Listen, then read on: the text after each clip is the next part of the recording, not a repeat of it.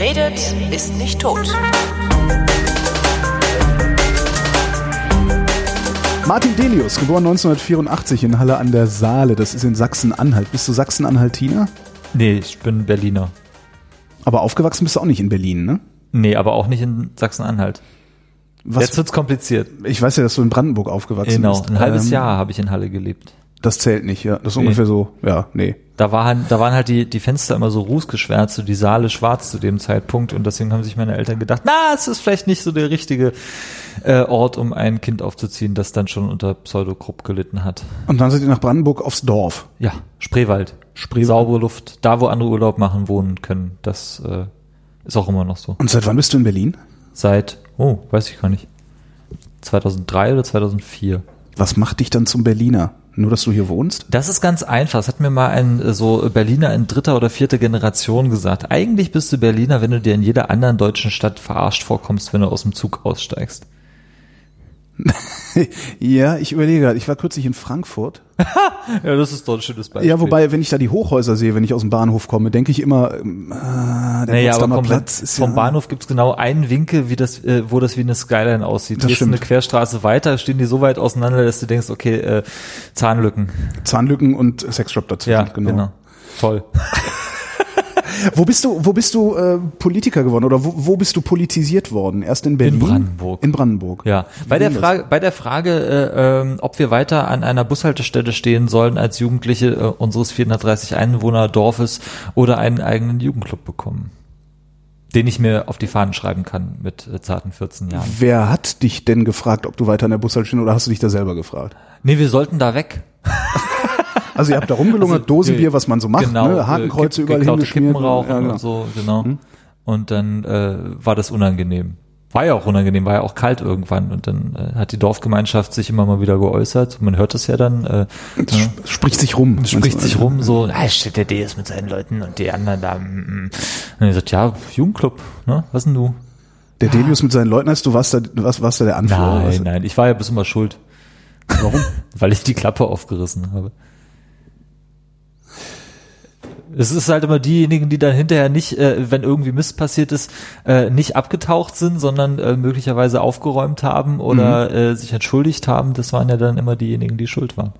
Wie kommt man dann auf die Idee, einen Jugendclub zu machen? Also es ist ja jetzt auch nicht so naheliegend, oder? Findest du nicht? Nee. So Dach über den Kopf und äh, Vielleicht, weil ich aus dem Westen komme, da ist dieses Konzept gar nicht so weit verbreitet nee, gewesen. ihr wart alle zu Hause, ne? wir waren entweder auf dem Spielplatz, also Ja. bei uns war es ein Spielplatz. Spielplätze hatten wir ja nicht, brauchten wir auch nicht, weil war ja alles grün und Wald und Bäume. Nee, bei uns auch, aber es gab halt diese angelegten Spielplätze auch und da konnte man halt super rumlungern, weil man auf irgendwas rumsitzen konnte. Genau, Oder halt zu Hause. Der Ja. einzige Spielplatz, den wir da hatten zu der Zeit, äh, äh, war äh, im örtlichen Kindergarten und da einzubrechen ist halt auch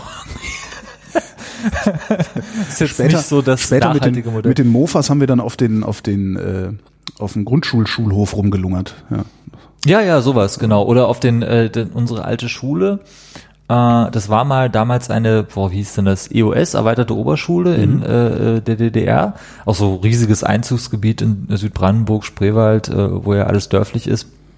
Und die hatte Das heißt, du warst Ein- Fahrschüler. Äh, das dann später sowieso. In der Okay. Grundschule nicht. In der Grundschule, die war dann zufällig in meinem Dorf. Ähm, äh, war dann eine Gesamtschule erst nach der Wende die Schule also, und mit Grundschule angeschlossen. Die war bei mir auf dem Dorf und später dann halt äh, 40 Kilometer äh, fahren. Ähm, aber die Schule selbst hatte, war ein riesiges Gelände, schön so Betonbau, Plattenbau mit Sporthalle, Sportplatz, Schulgarten und einem eigenen Heizungshaus. Mit einem riesigen Schornstein, den man dann als Jugendlicher immer äh, trunkenerweise bestiegen hat. Das war sehr schön. Ja, für sowas war ich immer zu feige. Sonnenaufgang gucken und so. Was, was ist, was ist am, am Jugendclub politisch? Ne, die, äh, wie man dazu kommt. Also erstmal ist halt, äh, alle wollen, dass du nicht mehr das machst, was du machst als Jugendlicher, so nämlich irgendwo rumlungern Mhm. und äh, äh, Leute anpöbeln, wo das eigentlich nicht gemacht haben, das war ja nicht so Punker, sondern Ich wollte gerade sagen, das kannst du nicht zu 500 Hause Seelen, sein. ne? 500 Seelendorf kannst du nicht Leute anpöbeln. Also wir wollten nicht ja- zu Hause sein und wir waren noch nicht alt genug, um äh, irgendwie durch die Gegend zu fahren und in anderen Jugendclubs äh, abzuhängen. So und dann äh, ja brauchst du halt eine Liegenschaft, eine Fläche, einen Raum, Mhm. irgendwas, das man herrichten kann und ein paar Puseratze von der Gemeinde, die dann äh, vielleicht mal malert oder Mhm. die die Farbe zumindest äh, bezahlt. Ähm, und äh, naja, politisch auch deshalb, weil andere Dörfer zu dem Zeitpunkt, die Nachbardörfer, alle einen Jugendclub hatten. Ne? Also da darf ja dann das Dorf, aus dem du kommst, auch nicht hinten anstehen eigentlich. Äh, und äh, politisch auch, weil es, als es dann um die Frage wo geht, äh, am Ende eigentlich nur noch äh, der Raum direkt neben dem Friedhof, dem äh, örtlichen, übrig blieb. Ähm, so ein ehemaliger Wirtschaftsraum einer Schule, die da schon nicht mehr bewirtschaftet wurde, die direkt am Friedhof war, an der Kirche. Und dann natürlich die Frage, wann, ja, wir können da jetzt da die Jugendlichen nicht neben den Toten, die machen ja Musik und das ist ja. Das könnte die Toten wecken. Ja, sowas in der Art. äh, nee, aber am Ende hat das auch super geklappt. Also es hat eine Weile gedauert, aber das hat dann funktioniert. Die, die, der Moment, äh, wo ich dann gemerkt habe, hm, okay, vielleicht liegt dir das auch eher als den anderen, die da mitgemacht haben. Das habe ich ja nicht nur alleine gemacht. Da haben dann irgendwie die äh, Jugendlichen äh, mit ihren Eltern geredet, wo dann einige auch Gemeinderäte waren und so, können wir nicht und haben wir nicht und äh, wollen wir nicht.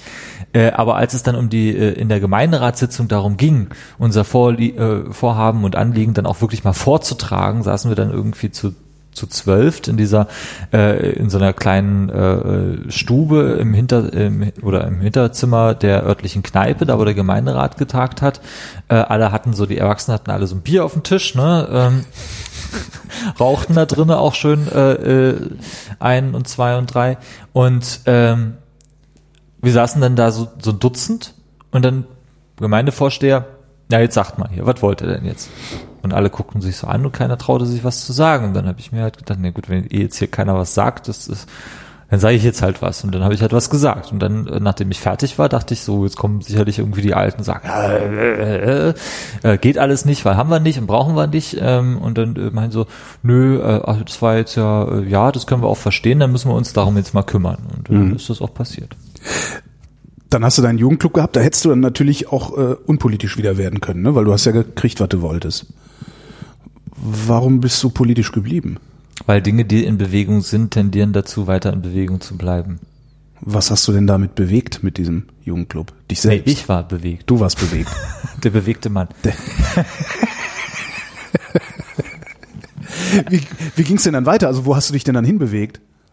Äh, Also du hast gesehen, es funktioniert. Wenn ich Maul aufmache, funktioniert was? Eigentlich gar nicht so sehr. Also ich meine, ich war halt mit den entsprechenden Leuten unterwegs, die äh, das irgendwie doof fanden, sich die äh, Haare abzurasieren, Bomberjacken zu tragen, viel zu enge Jeans und äh, zu hohe Schuhe. Und äh, war dann halt irgendwie bei Skatern und Hip-Hoppern und so in der äh, interdörflichen Gemeinschaft äh, äh, unterwegs.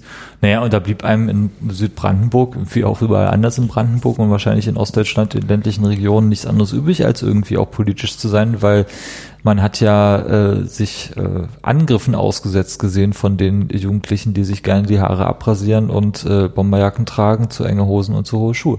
Das heißt, ihr habt ständig von den Faschos aufs Maul gekriegt. Ja, eher am umgekehrt, aber äh, das aber es blieb nicht aus, ja, es blieb Ja. ja. nicht aus. Und dann, äh, wenn du in der Nähe von Halbe wohnst, dann merkst du auch, dass du einmal im Jahr spätestens äh, mal nach Halbe fahren solltest, zum, wer das nicht kennt, Kriegsgräberfriedhof, äh, Friedhof, die letzte große Kesselschlacht um Berlin. Äh, das ist ja so ein äh, gern gesehener Aufmarschplatz der ostdeutschen äh, Neonazi-Szene und der NPD. Da sind natürlich bei uns aus der Umgebung immer alle hin, so von den Rechten und natürlich sind auch die ähm, wesentlichen oder die Nicht-Rechten, Linke haben wir da ja noch nicht gesagt, ähm, auch hin, um äh, dagegen was zu tun. Ja, das ist dann halt, das ist sehr spannend. Das ist ungefähr, das muss man sich vorstellen, wie ähm, Gorleben auf einem Munitionsfriedhof Ja. weil du besetzt da ein Waldstück, äh, lieferst dir wie auch in Gorleben äh, mit der Polizei, dann aber auch mit den Nazis äh, äh, so Treibjagden durch den Wald, musst aber aufpassen, wo du hintrittst, weil da halt äh, nicht nur Munition, sondern auch noch alte Bomben und äh, Gewehre liegen. Ist da mal was passiert? Nicht, dass ich wüsste. Vielleicht ist es auch nur eine Legende mit den alten Bomben. Nee, die, die kann man, da kann man hingehen und die ausgraben. Also mit genügend Zeit ist es wie Pilze suchen. Da so. liegt der ganze Wald liegt voller Waffen immer noch. Also die sind inzwischen natürlich nicht mehr die schönsten Unbedingt da. benutzbar. Ja, aber äh, das mal jetzt seit Jahrzehnten, da gehen auch so Nostalgiker äh, gerne hin immer noch und ähm, so ein großer Kessel gewesen, also ähm, einige Quadratmeter, Hektar. Und dann bist du vermutlich zum Studieren nach Berlin. Richtig. Nachdem ich meinen Zivildienst gemacht habe. Natürlich brav. Brav, Sehr ja. Ja. Äh, ja, die wollten mich nicht, eigentlich, äh, eigentlich wäre ich auch gerne äh, zur Marine oder zur Luftwaffe gegangen, aber da wollten sie mich irgendwie nicht. Die wollten mich äh, in die, in die, äh, ins Heer stecken und da hatte ich keinen Bock drauf. Und dann habe ich noch schnell so einen Brief geschrieben, äh, wo ich dann begründet habe in weiß ich nicht, drei Seiten, warum ich den Dienst an der Waffe scheiße finde und äh, das Wie hast du es begründet?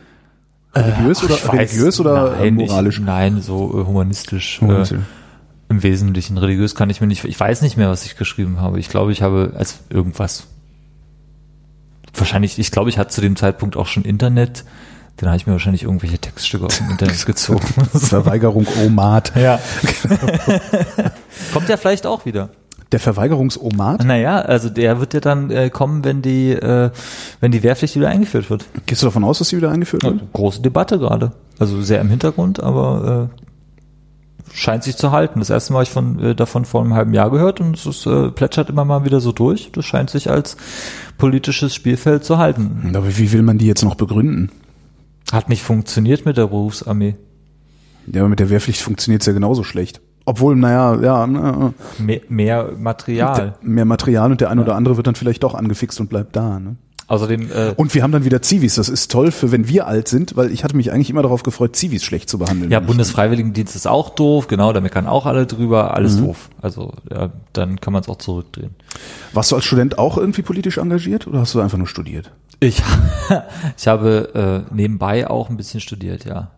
Was hast denn du gemacht? Na, ich bin so Im Asta in, gesessen. in jedem Gremium, außer dem Asta, in jedem Gremium der, der akademischen und studentischen Selbstverwaltung gewesen an der TU Berlin. Warum? Über sieben Jahre lang. Äh, weil das dazugehört. Und weil da die coolen Kids ja, äh, saßen, meiner Meinung nach. Wozu gehört das? Also ich gehe doch auf die Universität, um meinen Abschluss zu machen, um danach eine Karriere, wie auch immer die aussieht, zu machen. Warum das gehört ihr das dazu? jungen Leute heutzutage vielleicht. also wir früher hatten noch einen interdisziplinären Anspruch und äh, Selbstfindung und Verwirklichung im Studium. Aber dazu gehe ich dann noch Grundlage. lieber in eine, in eine Vorlesung, in eine fachfremde Vorlesung, um meinen Horizont zu erweitern. Nee, das gerade nicht so. Also dann mache ich lieber Politik oder äh, Party, also organisiere Partys, was ja Studenten auch gerne machen, oder äh, tauche in das soziale Leben eines äh, wundervollen Campuses wie der TU Berlin ein. So, dafür bleibt immer noch weniger Zeit, aber so, das war mein Anspruch immer. Ich studiere und natürlich studiere ich Physik, weil das war irgendwie schon immer klar. Ähm, aber ich will halt nicht nur studieren und nur in Vorlesungen sitzen, sondern ich will irgendwie äh, die Stadt kennenlernen, das Studentenleben kennenlernen, will äh, mich engagieren für die eine oder andere Sache. Ich war lange Nachhilfelehrer in äh, Moabit und habe da äh, äh, jungen äh, Zweit-, Drittgeneration äh, äh, Einwanderfamilien aus der Türkei äh, sowohl den Omas als auch den äh, Kindern irgendwie Nachhilfe gegeben und äh, das alles so soziales Engagement geht dann halt nicht ohne sich über Politik Gedanken zu machen. Und die akademische Selbstverwaltung äh, an den Unis ist nun mal das, was die Unis zusammenhält. Also es, jeder ist eigentlich gefordert, daran teilzunehmen. Und wenn es nur darum geht, eine Stimme abzugeben, das sind selbstverwaltete Körperschaften.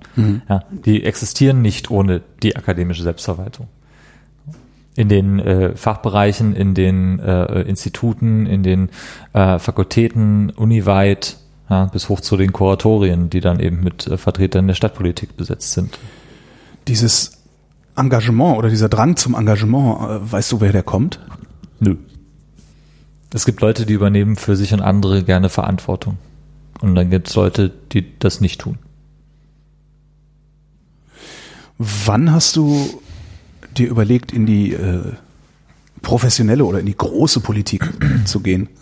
Also da, wo Gesetze gemacht werden. Das ist einfach so passiert. Tatsächlich. Ja, also wie die äh, geneigte Hörerin, der geneigte Hörer vielleicht weiß, ich bin ja äh, durch die Piratenpartei äh, in das Parlament 2011 in Berlin gewählt worden und äh, da hat doch 2011, als wir den Wahlkampf geplant haben, niemand damit gerechnet, dass wir tatsächlich. Aber du bist trotzdem zwei Jahre vorher eingetreten. Das heißt, du hast ja irgendwas vorgehabt. Ja, stimmt. Äh, ja, Aktivismus im Wesentlichen. Also ich kam, äh, kam zu der Zeit aus vier Studienstreiks, Studiestreiks, Schülerstreiks. Äh, seit 2000 oder 5 eigentlich eher, seit 2004, wo ich nur am Rande mitgemacht habe, da war ich gerade neu als äh, Studierender. Äh, 2006 der große, 2007 große Streikphase, dann äh, die bundesweiten waren, waren acht, Ende acht, neun, also das äh, Wintersemester acht, neun war nochmal äh, groß. Äh, und pff, da war der Weg auch in die in die äh, Stadt- und Bundespolitik nicht so weit, insbesondere deshalb, weil es da halt, ich weiß nicht, ob du dich erinnerst, so Zensursolar und Ja, äh, Stasi ja, genau. 2.0, weil es halt da auch gerade nochmal für die jungen, progressiven, technikbegeisterten Leute um äh, ganz viel ging. Ja? Und äh, die öffentliche äh, Empörung schon auch nutzbar war, um politische Wirklichkeiten zu verändern. Stichwort Zensurgesetzgebung, ja, Löschen statt Sperren zum Beispiel. Und das ist, ähm, da war der Weg dann in so eine Partei, die sich auch selber gar nicht als Partei organisiert oder gegeben hat, sondern eher äh, Bewegungsaktivismus gemacht hat, ähm, in Partei gegossen, soweit halt, wie es halt notwendig war, um sich Parteien nennen zu dürfen, äh, war dann gar nicht so weit. Außerdem war Florian Bischoff, der leider verstorbene Spitzenkandidat zur Europawahl äh, und zur Bundestagswahl 2009, äh, einfach ein wahnsinnig sympathischer, schlauer Mensch. Der hat sich dann bei so einem Neumitglieder kennenlernen Treffen auch lange mit mir über Demokratietheorie unterhalten und ich mir gedacht, naja, okay, machst du es mal. Ne? Guckst du mal, wie das mit der Partei so funktioniert.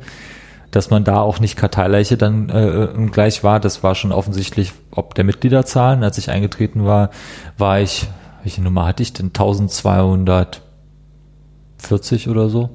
Ja. Und ähm, im Bundesgebiet, ja, dann kannst du dir vorstellen, wie viele Leute das in Berlin waren und wie viele davon aktiv waren und auch da dann wieder Verantwortung übernehmen äh, für die eigenen politischen Ziele, für die Leute, mit denen man das zusammen macht, dann ist man relativ schnell, das ging ja Christopher Lauer genauso oder Fabio Reinhardt, die ungefähr zur gleichen Zeit dann in Berlin aufgeschlagen sind bei den Piraten, dass man dann relativ schnell auch sich aktiv eingebracht hat in Arbeitsgruppen, Öffentlichkeitsarbeit bei mir. Äh, das war 2009 noch auf der Ebene, wir organisieren ein Killerschachspiel äh, zu, am Rande einer Gamer-Demo am Neptunbrunnen, ähm, wo ich dann noch in meinem Studentencafé äh, mit meiner äh, damaligen und immer noch Freundin gestanden habe und äh, Kunstblut gekocht habe in den großen Chili-Töpfen, die die Studenten hatten. Was sehr witzig war, als äh, in Charlottenburg kann man das kaufen. Ja, äh, aber von welchem Geld denn? Ja, gut, stimmt. Nee, wir haben da äh, Kunstblut, äh, Kunstblut in den äh, Töpfen für das Erstsemester Chili der Studentenvereinigung gekocht. Und mir wurde gesagt, das Chili hat hinterher besser geschmeckt als all die Jahre vorher. Wie kocht man Kunstblut? Och, wir haben uns da äh, so von, von angehenden ähm, äh, Bühnen, Theater, äh, Leuten äh, beraten lassen. Ich weiß es gar nicht mehr. Beta-Carotin, Mehl, so Zeug, Wasser. Öl, nicht Wasser, Öl. Du sagtest eben, ähm, deine, deine äh, Ziele oder politischen Ziele bei Parteieintritt, hast du die erreichen können? Was waren das für welche? Eine bessere Welt, das gute Leben. Ja gut, das hätte Also- ich auch gerne, aber, nee, aber wirklich, mehr, mehr war das eigentlich nicht so. Ich find, also nicht konkret so, ich will einen Nein, Fahrradweg an der Stelle haben nein, oder so. ach, Das oder fand ich immer zu kleinbürgerlich. Ja. Das hat man vielleicht im Westen äh, äh, als Abiturient gemacht, äh, um äh, mal so eine Partei zu gründen, was ja augenscheinlich ganz viele gemacht haben, wie ich das bisher so gehört habe von Freunden, die ich irgendwie im Studium kennengelernt habe. Ach ja, Partei habe ich auch schon mal gegründet, haben wir im Abitur gemacht, äh, Partei der Frommen oder so. äh, und dann war dann vielleicht äh, äh, da äh, die, die, das äh, Ziel so konkret, nö, mir ging es schon immer um eine bessere Welt und äh, das gute Leben. Und auf dem Weg dahin ist eigentlich jedes Mittel recht. Was ist ein Außer gutes Leben? Tote. Was ist ein gutes Leben? Äh, naja, jetzt könnte ich mit so einem äh, Wahlprogrammspruch kommen von wegen äh, gesellschaftliche Teilhabe und soziale Gerechtigkeit. Ja. Äh, aber das gute Leben ist eigentlich äh, das Leben, was jeder für sich äh, entscheidet, führen zu wollen, auch führen zu können.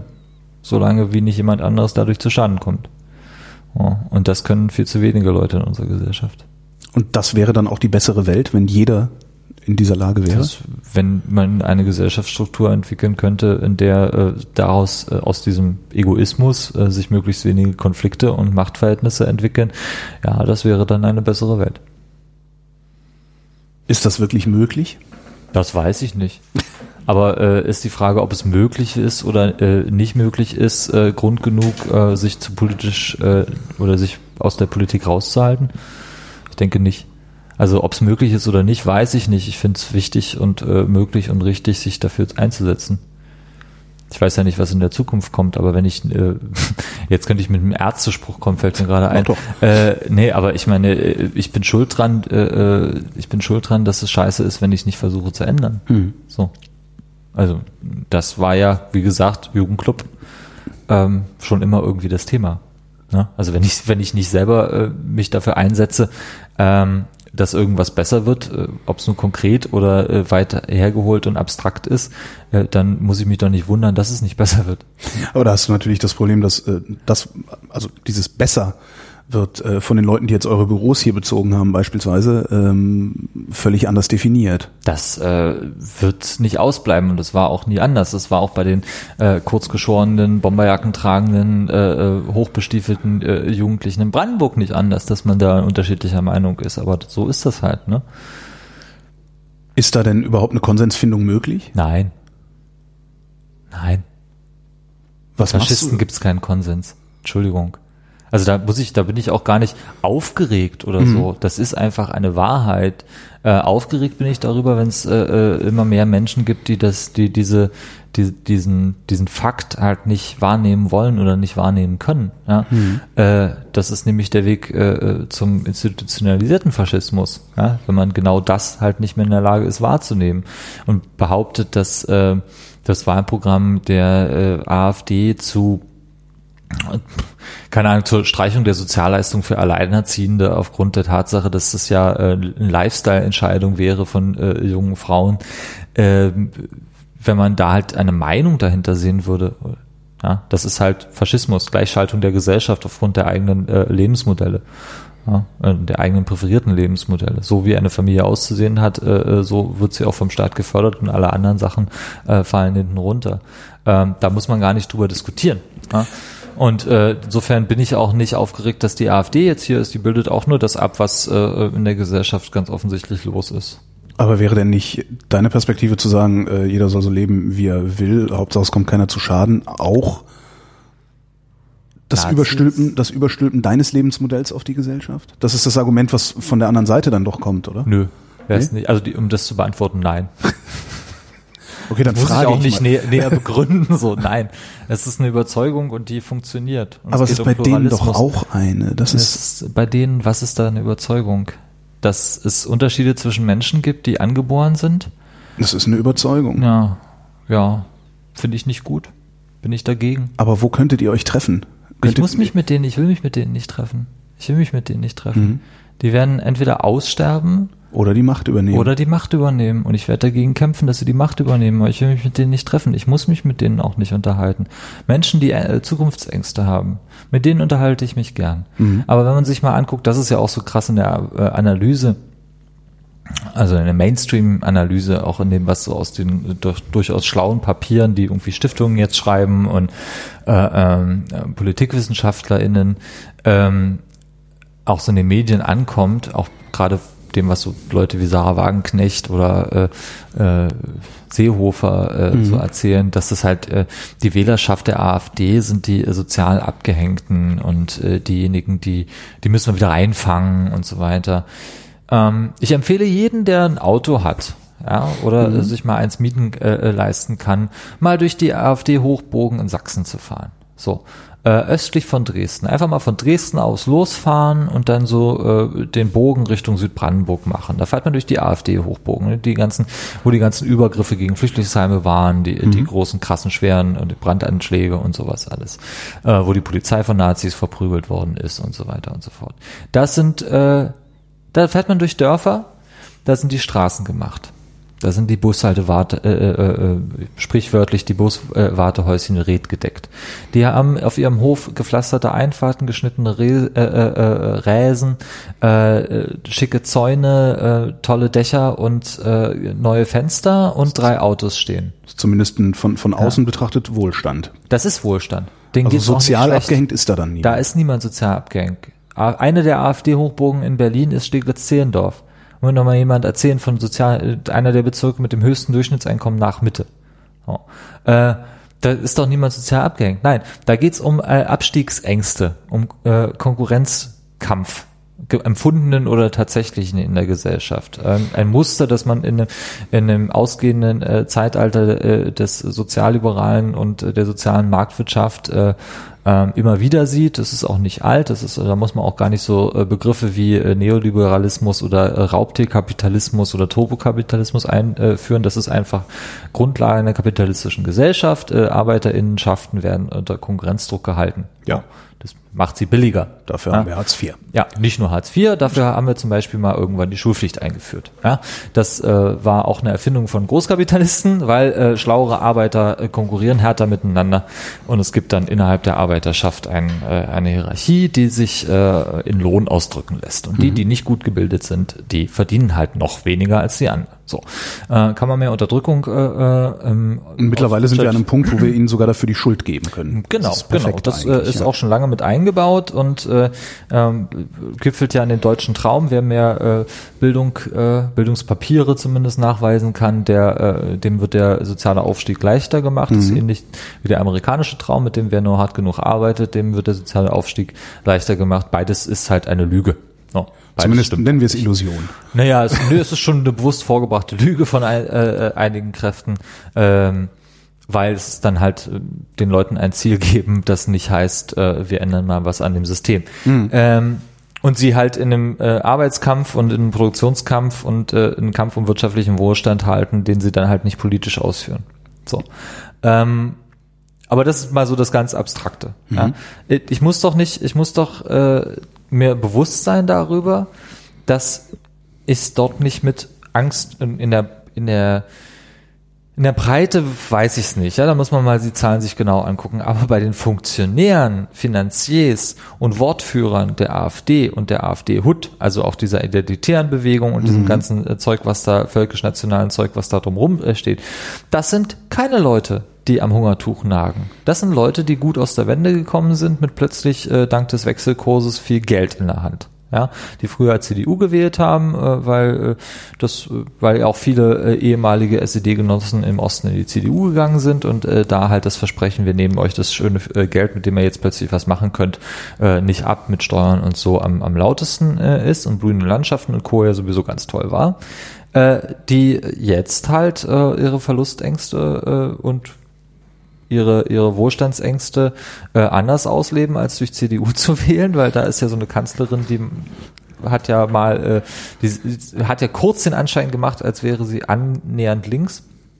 Äh, und jetzt sich anders äh, Bahn bricht. Ja, die haben, die haben gesellschaftliche Entwicklung wie äh, Gleichstellung von Mann und Frau äh, oder von äh, verschiedenen Lebenspartnerschaften oder so einfach auch nicht mitgemacht. Und das all, all das zusammengenommen wird jetzt in eine große äh, äh, Feindblase gepackt und äh, benutzt, um andere zu agitieren. Die Funktionäre der AfD äh, haben nichts zu verlieren, die sind einfach nur Rassisten und Sexisten. So. Und das muss man klar benennen und mit solchen Leuten muss ich auch nicht reden. Die also äh, Teil, Teilziele auf dem Weg zur besseren Welt, sagtest du eben, wären, äh, wären dir immer zu kleinbürgerlich geworden. Hat sich das geändert, als du angefangen hast, richtig Politik zu machen? Also äh, Politik im Sinne von Abgeordnetenhaus, Gesetzgebung. Die Aufgabe ist eine andere. Ich kümmere mich auch immer noch lieber äh, darum nachzudenken, wie so eine schönere Welt aussehen könnte und äh, was der europäische und globale Maßstab dahinter ist. Aber wenn du Abgeordneter bist, dann hast du die Aufgabe, Partikularinteressen von äh, gesellschaftlichen Gruppen zu moderieren. Wenn man es mal ganz abstrakt formuliert. Man hat noch viele andere Aufgaben, aber das ist im Prinzip deine Aufgabe in einer ar- arbeitsteiligen Gesellschaft. Dafür kriegst du vom Steuerzahler Geld und äh, musst dann auch die Zeit dafür aufbringen, weil alle anderen das nicht können und nicht können sollen. Ja, dass die sich äh, in, gerade in Berlin äh, auch dann eben äh, noch gemüßigt sehen oder äh, gezwungen sehen, äh, neben ihrem Job, neben äh, all den Sorgen und Nöten, die sie alle haben, äh, für sowas wie Fahrradvolksentscheid oder das Tempelhofer Feld oder ähnliche Sachen zu engagieren gegen den Flughafen. Ähm, das kann man begründen mit einer Unfähigkeit oder Handlungsunfähigkeit oder Handlungsunwillen der Politik. Äh, das kann man begründen mit äh, äh, wahnsinnigen, tollen bürgerschaftlichen Engagement, das man nicht hoch genug einschätzen kann und äh, vielleicht ist es alles zusammen. Ja. Mhm. Äh, aber meine Auffassung als über meine Aufgabe war dann eben immer, ja, dann musst du dich halt um diese Partikularinteressen kümmern und dann musst du äh, dich im Zweifel auch darum streiten, wie viele Tage die äh, Bildungsverwaltung denn eigentlich äh, der Meinung ist, äh, äh, gibt es Schultage im, äh, im Jahr. Weil daran nämlich zum Beispiel hängt, wie viel das Mittagessen kostet. Hm. Ja? Also gibt es irgendwie 208 äh, Schultage oder 199, was im Übrigen immer noch eine offene Frage ist. Äh, das weiß niemand. Äh, dann sind wir wieder bei der Transparenz. Das weiß wirklich niemand. Das ist so. Dann weißt du auch nicht, dann kannst du dich auch mit den Leuten, die sich um besseres Schulessen engagieren, davon gibt es gar nicht so wenige in Berlin, hauptsächlich äh, Eltern natürlich, äh, aber auch Lehrer und, und, und Politiker. Ähm, dann kannst du dich mit denen halt gar nicht unterhalten, weil. Äh, aber es muss sich doch nur mal jemand hinsetzen und einen Kalender die Tage zählen. Naja, wie viele Ferientage gehören noch da mit rein in der Über, äh, äh Überschneidung? Geht's um den, gibt's, geht's um ganze Tage? Also wie viele Portionen äh, Essen äh, finanzierst du im gebundenen offenen Ganztagsbetrieb? Ähm, dann behauptet die Verwaltung, es sind halt so und so viele ohne Ferien äh, und Feiertage. Dann sagt die, äh, sagen die Caterer, ja, Moment, ja, wir kriegen das nur berechnet, aber wir müssen eigentlich zehn Tage mehr davon finanzieren, ja. weil es gibt halt Überschneidungen und ja. ähnliches. Was stimmt also? So. Und das sind die kleinen Sachen, die interessieren mich für das, für, Motiv meine Motivation, Politik zu machen, eher nicht. Aber mhm. es ist tatsächlich, es ist wichtig, sich darum zu kümmern. Das ist die Aufgabe eines Abgeordneten. Und das mache ich dann eben auch mit aller Penibilität und äh, allem Engagement, das ich aufbringen kann, wenn ich Abgeordneter bin. Wie wählst du aus, um welche Partikularinteressen du dich kümmerst und um welche Gar nicht? nicht. Die kommen? Gar nicht. Also alle, die mir bekannt werden, sind, ich, das ist ja auch mal so eine Sache. Ja, ich bin ja nie wirklich Fachpolitiker gewesen. Ich bin in, in Berliner Abgeordnetenhaus durch diesen äh, Flughafen, über den wir jetzt auch schon ein paar Mal gepodcastet ja. haben, ähm, so ein bisschen ein One-Trick-Pony in den Augen meist, der meisten Leute. Mhm. Ich bin aber gleichzeitig wissenschafts- und bildungspolitischer Sprecher gewesen, fünf Jahre lang. So, habe mich in der Abwesenheit äh, aufgrund äh, äh, von äh, Schwangerschaft und äh, Kinderzeit meiner Kollegin äh, Susanne Graf auch um Jugend- und Familienpolitik gekümmert. Äh, saß im Präsidium des Abgeordnetenhauses drei Jahre lang. Äh, war Vorsitzender meiner Fraktion zwei Hat Jahre irgendwie lang. keiner mitgekriegt. Äh, ne? äh, war äh, Vorsitzender meiner Fraktion zwei Jahre lang jetzt bis äh, zum Schluss. So. Äh, da kann man natürlich sagen, also die Kollegen gibt es und das ist auch nicht schlimm. Ich bin irgendwie Fachpolitiker in meinem Bereich und kümmere mich genau da um die Sachen. Und wenn irgendjemand aus meinem Bezirk zum Beispiel zu mir kommt, ich bin jetzt wesentlich Bildungspolitiker und äh, der hat ein Stadtentwicklungsthema, ja, mhm. weil irgendwie ist Kleingartenfläche soll aufgelöst werden. Na, dann gebe ich das an meinen Kollegen Fachpolitiker in der Stadtentwicklung weiter und äh, kümmere mich darum, dass der das auch bearbeitet, frage ab und zu mal nach. So kann man das machen. Hat bei mir nicht so richtig funktioniert. Deswegen kann ich da auch keine Unterscheidung treffen.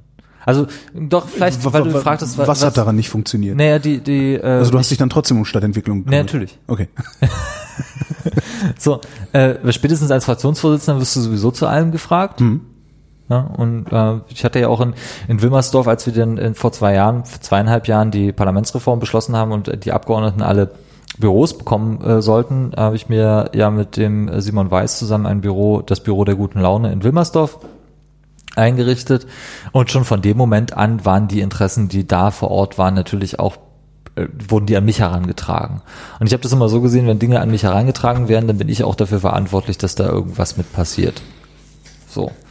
Ähm, ein Unterschied, weil du gefragt hast, wie grenzt du das ab, Kategorialinteressen, um die du dich kümmerst und um die äh, du dich nicht kümmerst. Es gibt natürlich äh, Dinge, wo ich dann sage, so, nee, komm, geh nach Hause, ja, lass mich in Ruhe damit. Das sind äh, Vorfälle, wo äh, Bürgerinnen und Bürger äh, zu mir gekommen sind und ähm, ausfallend geworden sind. Mhm. Ähm, ausfallend oder äh, nötigend gegenüber meinen Mitarbeiterinnen und Mitarbeitern. Äh, oder offen oder verdeckt mit rassistischen oder sexistischen Ressentiments argumentiert mhm. haben. Ich habe gesagt habe, ja, dein Anliegen mag gerechtfertigt sein, aber mit dir will ich darüber nicht reden. Hast du da auch wirklich Leuten helfen können? Oder ist dazu das Brett, das, zu, das man da bohren muss, zu dick, um das in so kurzer Zeit abzuschaffen. Beispiel Bildungspolitik. Ja. Das äh, Bildungspolitik ist so ein, so ein lustiges Chamäleon in der in der deutschen Politiklandschaft, weil alle reden immer drüber, aber eigentlich eigentlich ist es nicht wahlentscheidend, ist nie wahlentscheidend. Bildungspolitik ist weder in Berlin noch irgendwo anders irgendwie. Was verblüffend ist, so viele Eltern wir haben und so kaputt die es, Schulen sind. Weil ne? alle immer drüber reden und am Ende äh, jede Meinung gerechtfertigt ist, weil es meistens die Diskussion auf einer Ebene geführt werden, äh, wie ich war auch mal in der Schule, ich weiß, wie es ist. Mhm. Ähm, die, die, die nächste Stufe Absurdität habe ich auch in diesem Parlament erlebt, war, dass tatsächlich Leute in einer Anhörung gesagt haben, ich kenne jemanden, der mal auf einer Schule war und da, deswegen. Weißt, Also das muss man sich auf der Zunge zergehen lassen. Ja, also auf dieser Ebene werden ja diese Argumentationen Ja. geführt. Niemand gewinnt mit Bildungspolitik, weil es alles so komplex ist und eigentlich in, im Grundsatz auch keine politische Frage mehr beinhaltet. Weil wir haben eine Schulpflicht, das muss organisiert werden, das muss bezahlt werden, da diskutiert auch keiner drüber. Ja, also, Aber trotzdem, es wird ja nicht bezahlt und es wird auch noch schlecht organisiert. ja, erstmal wird's bezahlt. Also es wird zu schlecht bezahlt, es sind Okay. zu wenig Mittel, aber es redet ja niemand darum, das Schulsystem zu privatisieren. Ja, okay. So, ja, das wäre halt die ja, politische ja, Frage. Ja, Ja. Äh, wir haben mal die Frage aufgeworfen, ob es so sinnvoll ist, diese äh, auch aus dem Klassenstandpunkt, den ich vorhin formuliert habe, heraus als Piraten tatsächlich noch eine der wenigen wirklich politischen Debatten in der äh, Piratenpartei Berlin, während wir hier im Parlament waren, die äh, Schul, ob es so sinnvoll ist, die äh, starre Schulpflicht, die wir jetzt haben, äh, äh, weiter zu äh, betreiben. Aus vielen Gründen. Das heißt, ja. sowas wie Homeschooling zu erlauben. Naja, gar nicht so sehr Homeschooling, sondern eine Bildungspflicht stattdessen einzuführen, um ähm, auch äh, zerstückelte Bildungslaufbahnen zuzulassen. Also die Frage, ob es so sinnvoll ist, einen halbstarken türkischen Jugendlichen unbedingt in der Gesamtschule durchschleifen zu lassen, obwohl er gar keinen Bock drauf hat, äh, ähm, damit zu beantworten, dass man sagt, nee, dann soll der mal zwei Jahre rausgehen, äh, wegen mir eine Lehre, äh, vermitteltes Praktikum, eine Berufsschul äh, ähm, schulähnliche Situation haben. Sowas gibt's ja hier auch, gerade mit den Berufsagenturen, den neuen, äh, sowas könnte man ja machen. Dann hat er aber das Recht, wieder zurückzukommen und einen ordentlichen Schulabschluss zu machen. Ah, okay. Also so, Mhm. und das geht halt mit der starren Schulpflicht nicht, die wir Verstehe. jetzt haben. Also eine Bildungspflicht draus zu machen. Und ähm, das wäre das, aber darauf hat sich natürlich niemand eingelassen in diesem äh, äh, Parlament. Ähm, aber genau deshalb äh, ist Bildungspolitik halt so immer unter dem Radar, wenn es um konkrete Sachen geht, äh, weil die richtigen politischen Fragestellungen da halt nicht mehr äh, da sind so, oder nicht aufgeworfen werden. So, und äh, weil du fragtest, äh, hast du da jemandem helfen können? Ja, da, in dem Bereich kann ich sagen, ja. Und zwar auf extrem viele Art und Weisen. Allein die Klärung, äh, wann in, äh, in welchem Jahr wie viele Tage Schulessen ausgegeben wurde. Ja, äh, da haben wir auch mit dieser langen Diskussion äh, viel erreicht. Wir haben sogar was äh, zu den Schulklos äh, äh, erreicht, auch wenn es lange nicht genug ist und wir da eben, da geht es ja um große Mengen an Investitionen. Ähm, aber äh, zum Beispiel den Bezirken dabei zu helfen, bessere Verträge mit den Reinigungsfirmen zu machen, was so eine einfache Situation war. Anna Lind ist seitdem auch wesentlich sauberer, wobei die einfach neu. Äh, Anna Lind ist diese berühmte Beispielschule in Wedding, die äh, ganz die schlimmsten Klos hat. immerhin Vielleicht hatten sie nicht, aber äh, hatten sie Klos. Ja, wir hatten früher keine Klos in der Genau. Schule. Ähm, wir haben noch in der Baum gemacht. Ähm, nee, also die, die, die, äh, solche Sachen passieren da, die passieren ständig da. Und äh, auf der einen Seite, das hatte ich gerade erzählt, Bildung, hm, ganz viel drum gestritten, aber eigentlich nie wahlentscheidend. Gleichzeitig ist Bildungspolitik das, äh, was seit Jahrzehnten in der Bundesrepublik die Situation in der Bildungslandschaft wird immer besser. Und zwar immer besser. Sie wird besser? Ja. Ich habe nicht den Eindruck. Ja, Aber- natürlich nicht. Du bist auch seit was 100 Jahren aus der Schule raus. Naja, aber ich habe zwei Beutekinder und kann dabei zugucken, äh, wie da irgendwie Lehrer, die Probleme, Lehrer wir wirklich verbeamtet sind, die äh, irgendwelche kommissartigen Erziehungsmethoden. Ja, aber das war äh, doch vor 50 Jahren nicht anders. So, Das stimmt. Der Punkt ist, dass jetzt der, der Mainstream diese kommissartigen äh, Unterrichtsmethoden als problematisch anerkennt. Das ist äh, Das ein langer politischer Prozess, Ja. der passiert. Ein wirklich langwieriger, aber er geht immer ins Richtung Progressive. Ja. Es gibt da keinen Knick. Von, von der, von der Rohrstock, äh, Schiefertafel, wollte grad sagen, der- der Rohrstock Schule ist nicht wieder bis zu ja. binnendifferenzierten, inklusiven Unterricht an Gemeinschaftsschulen. Das wird heute diskutiert einzuführen als, äh, es wird die Linke dieses Mal nicht schaffen in der Regierungsbeteiligung, aber es wird diskutiert einzuführen als äh, Mainstream-Schule, als die, die Schulform. So. Wir sind einen weiten, Mhm. Wie weiten sieht die Weg aus? Also wie sieht die strukturell aus? in der Gemeinschaftsschule heißt einfach von der ersten bis zur 13. Klasse Klar, in einer ne, Schule. ja. So. Ähm, Binnendifferenziert. binnendifferenziert. die Schwächeren kommen in eine andere Klasse als die Starken. Nee, Oder? eben nicht. Eben, achso. Eben nicht. Binnendifferenzierung heißt nicht Achso, die Segregation. bleiben in einer Klasse und es alle wird sich anders bleiben in einer gekümmert. Klasse, alles wird äh, äh, um alles wird sich gekümmert. Die äh, ADHS-Kinder genauso äh, äh, wie äh, die Trisomie 21 äh, Mhm. Kinder, äh, Seh- und Gehbehinderte, genauso wie einfach äh, verschiedene Leistungs. Und das in der. Klassengröße von 30. Nein, das sind, also haben wir auch in Berlin nicht. Wir haben auch in Berlin keine Klassengröße von Nee? 30. Nein, nicht, im- nicht mal in der Spitze. Also, ja, doch, ich, mir ist eine Schule bekannt, die zwei äh, Züge in der neunten Klasse hat, die 30 äh, haben. So, also vielleicht gibt's noch drei mehr. Aber das äh, auch in den, in den statistischen Spitzen über die äh, sind wir nicht bei 30 Kindern. Das ist immer noch zu viel, alles richtig, aber ähm, das wird alles besser. Ja, die, die, die Knastschule gibt's im Mainstream nicht mehr. So. Es gibt immer noch schlimme Gymnasien und auch schlimme äh, äh, Gesamtschulen in Berlin, äh, wo Lehrer überfordert sind, äh, wo das Schulsystem selbst überfordert ist, weil es einfach keine Anschlüsse bietet an die an die äh, Leute, die da abgehängt werden in den Schulen und die ganz äh, furchtbar sind.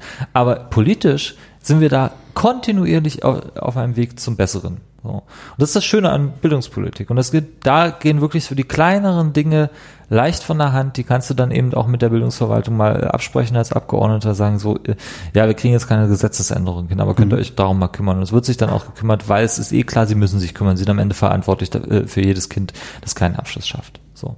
Und das sieht dann auch jeder. Also das sind so, in dem Bereich kann ich sagen, ja, natürlich. Beim BER, naja, da wollten ja die Leute immer, dass ich es entweder fertig baue oder abreiße. ähm,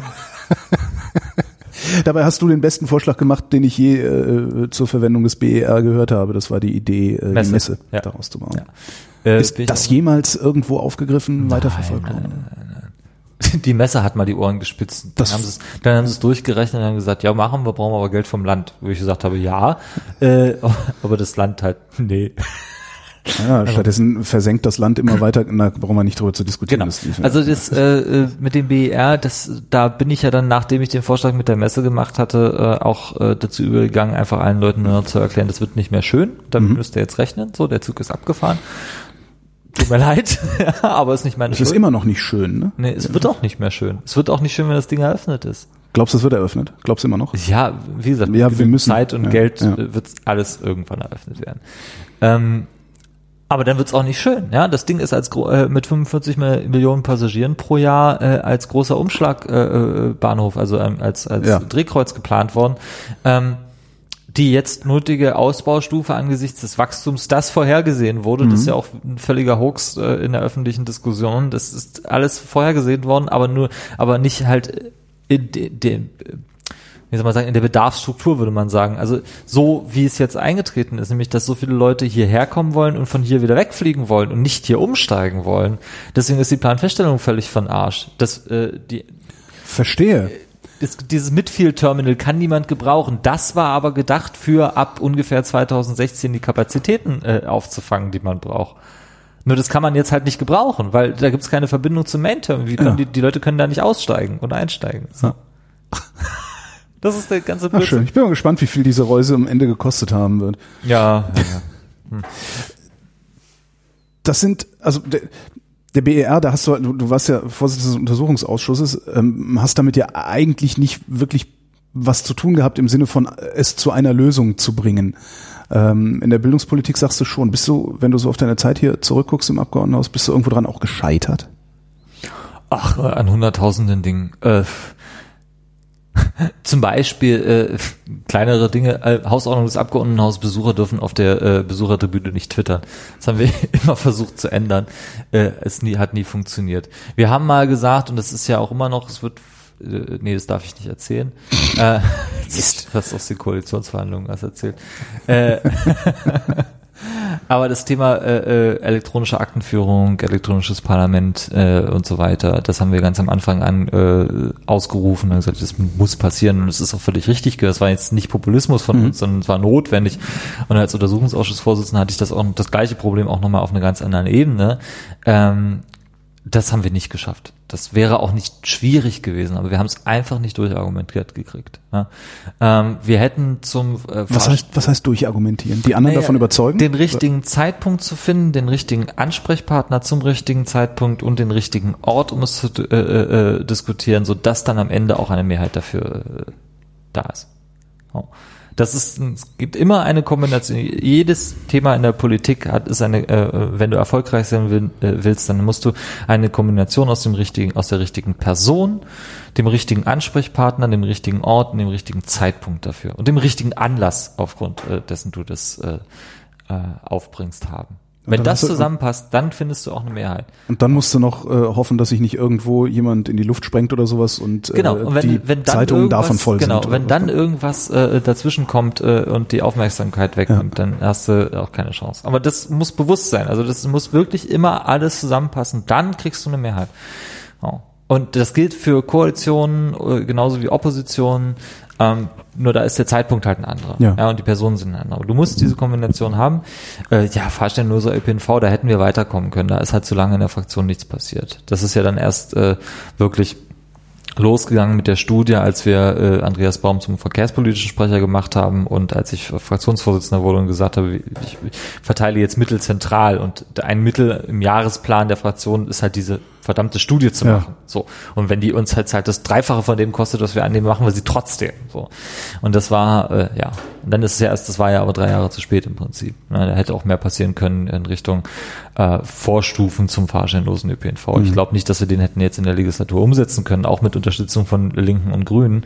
Ähm, aber so äh, Verbesserung, Sozialticket, äh, Ausbau des Angebots und so weiter hätten wir uns in dem Sinne schon mehr äh, durchsetzen können. Ja, so Zeug halt. Ist es das, was ein Politiker ausmacht, dieses tausendfache Scheitern im Alltagsbetrieb im Parlament aushalten zu können? Eine hohe Frustrationstoleranz? Wie unterscheidet sich das denn von jedem anderen Menschen? Wenn ich meine Arbeit mache, Wie viel, wie viel in deinem Leben ist dann äh, auf die Fresse fliegen und wieder aufstehen? So im Verhältnis zu erfolgreich sein. Sehr, sehr wenig. Ja? Ja, Herzlichen ich habe Glück. Ja, ich habe Ähm, Glück im Leben gehabt. Aber du kannst das auch. Das weiß ich, wir kennen uns ja. Du, du kannst, du kannst das halt auch wieder aufstehen und äh, so. Das muss jeder können, weil es in jedem Menschen, äh, im, im Leben eines jeden Menschen eine Rolle spielt. So. Weil es immer wieder passiert. Ne? Und das ist in der Politik halt anders, äh, auch nicht anders. Du hast äh, äh, als Abgeordneter höchstens halt nur einen extrem verdichteten äh, äh, Ablauf. So, also viele, viele, viele Dinge, äh, die auf deinem Tablett landen, die ja auch nicht dich betreffen persönlich oder weil sie dich, dich äh, betreffen, sind sie so verdichtet, weil sie halt ganz viele andere Leute betreffen. Deswegen hast du in einer kürzeren Zeit einfach viel mehr Erfolg oder Scheitern. So ähm, als im äh, Leben eines Menschen, der sich nur um sich oder seine Familie kümmern muss und nicht um dreieinhalb Millionen oder vier Millionen Leute.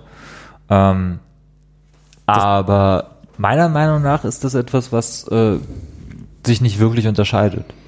Doch darin, dass es sich nicht um dich, dass es nicht um dich geht, sondern um andere Leute. Ja, das ist das auch heißt, wenn du, damit, wenn, wenn du daran scheiterst und das nicht zu dicht an dich ranlässt, also wenn du immer im Hinterkopf behältst, es ist nicht mein persönliches Scheitern, kommst du wahrscheinlich sogar noch leichter durch, als wenn du mit einer Frittenbude Aber es ist aufmachst ja dein, geht. aber es ist ja dein persönliches Scheitern, genauso wie bei der Frittenbude oder dem, äh, dem Bä- der Bäcker, dem die Brötchen nicht gelungen sind frühmorgens. Und die Schlange wird immer länger. Äh, du machst es natürlich nicht, äh, äh, der, wir haben eine arbeitsteilige Gesellschaft, so verstehe ich meinen meinen Job hier auch in den letzten fünf Jahren.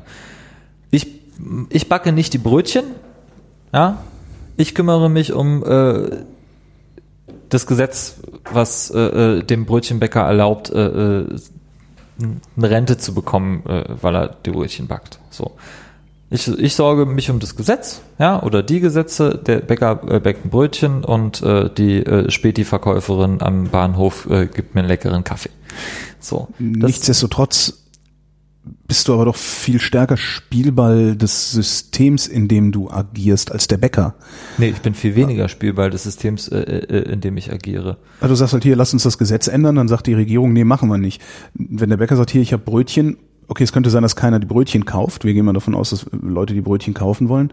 Ähm, die Regierung, die deinen Vorschlag blockiert, wäre ja eigentlich das Baugerüst, das irgendjemand bei der Bäckerei da vorstellt. Also das ist ja ein, ein, Ja, ein da hinkt der Vergleich ein bisschen, aber wenn du, Ja. wenn du mir die Frage, wenn du mir die Frage so ernsthaft stellst, muss ich sagen, nee, guck mal, weil ähm, auch da wieder Klassenstandpunkt, Entschuldigung. Damit. äh, äh, die Bäckereifachverkäuferin ist doch viel härter äh, von dem System betroffen als ich als Abgeordneter, der im Prinzip äh, ein BGE bekommt, ob ich was mache oder nicht. Ja. Und auf der Ebene Ja. reden wir doch da. Ich bin doch verantwortlich für, für die systemischen Fragen. Das ist mein Teil der Arbeitsteilung. Ich bin, ich habe die Freiheit der Wenn der Regierung Bäcker zu sagen, scheitert, ich möchte der- das gerne. Welche Möglichkeit hat die Bäckereifachverkäuferin, wenn sie merkt, dass auf ihrem Rentenbescheid einfach viel zu wenig äh, ja oder, da ist? oder ihrem Chef zu sagen, sie will einen Euro mehr in der Stunde haben. Exakt. So. Stimmt, wenn man es ganzheitlich betrachtet, ja. Du sagst immer Klassenstandpunkt, was ist das? Das, was ich dir gerade erklärt habe, nicht zu behaupten, die Bäckereifachverkäuferin äh, hätte es einfacher als ich. Das ist ein Klassenstandpunkt. Kannst du das verallgemeinern? Äh,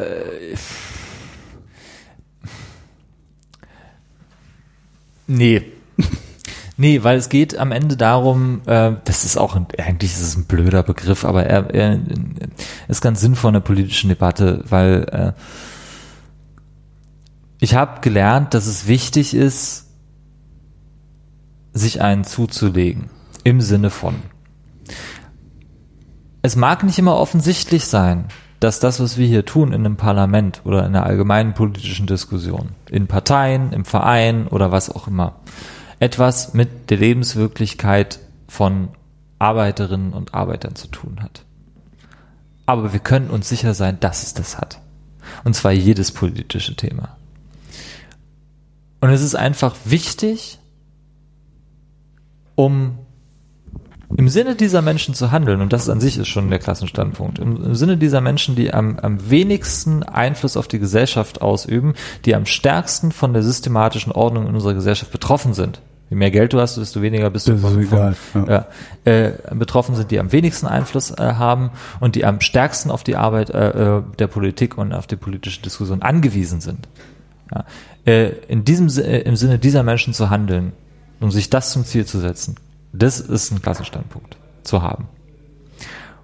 Man kann auch einen anderen Klassenstandpunkt haben, indem man sagt, ja, wir sind für die Reichen und die, äh, die Unternehmen da und die, für die, für die, äh, äh, ja, ist ein, da ist, wird schwierig, eine Klasse daraus zu definieren, also für die Industriellen, ja, oder für die Intelligenten, also für die, für die Studierten. Oder für die mit dem größeren privaten Hebel. Ja, aber eigentlich gibt's nur Arm und Reiche.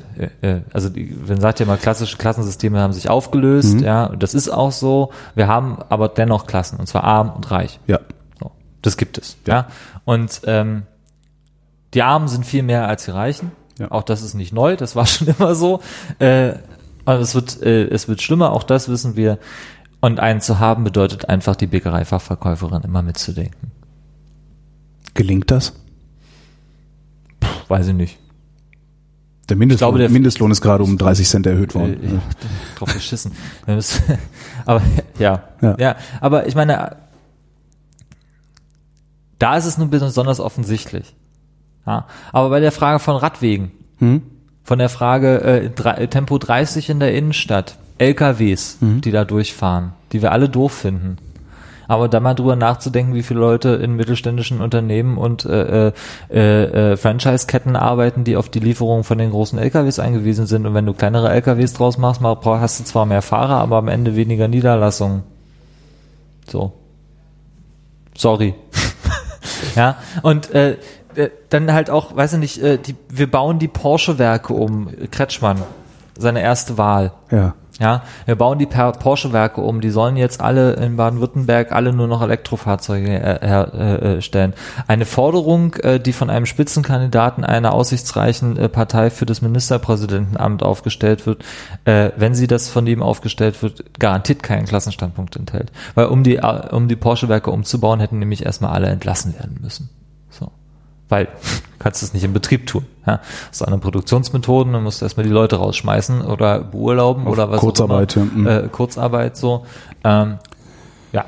Ne? Wenn du dann für die Porsche-Leute einen sozialen Ausgleich mitgedacht hättest und sagst irgendwie aus dem reichen äh, ba- baden-württembergischen Haushalt bezahlen wir denen die äh, Gehaltsausfälle so lange, bis die Porsche-Werke Mhm. umgebaut sind, dann hättest du einen Klassenstandpunkt drin gehabt. Dann ist der Klassenstandpunkt aber gleichzeitig auch dasjenige Ding, das dir, ich sag mal, das, das, das große Ganze, also die, die, eine große Idee von einer besseren Gesellschaft immer und immer wieder zerreibt. Andersrum, nur so gibt's äh, eine Idee von einer besseren Gesellschaft. Weil die bessere Gesellschaft betrifft halt alle. Und die, die ist vor allen Dingen für jene gemacht, die sich die bessere Gesellschaft nicht selbst leisten können. Für alle anderen brauche ich keine Politik machen, Entschuldigung. Also es ist wirklich sinnlos für Reiche Politik zu machen, weil die brauchen keine Politik. Nee. Es ist auch, es ist auch, äh, ich hab, Es macht ja noch nicht mal jemand Politik gegen Reiche. Das ist das, was mich immer so ein bisschen Deutschland, irritiert. Deutschlandfunk hat mich äh, auf die Frankfurter, Deutschlandradio, Entschuldigung, äh, hat mich auf die ähm, Frankfurter Buchmesse eingeladen. Ich sollte äh, mal, das ist gerade ist gerade so ein Hype-Thema, äh, Abgesang auf die Demokratie. Darüber schreiben ganz viele Leute drüber und äh, so entweder wahlweise sind es die Nazis, die schuld sind, oder ähm, die äh, Technologie. Mhm. Na, Digitalisierung macht die Demokratie kaputt, soziale Netzwerke und bla. Ich bin damals in die Piratenpartei eingetreten, weil die eine gute Idee mit Digitalisierung und Demokratie hatten, nämlich äh, wie hieß das nochmal?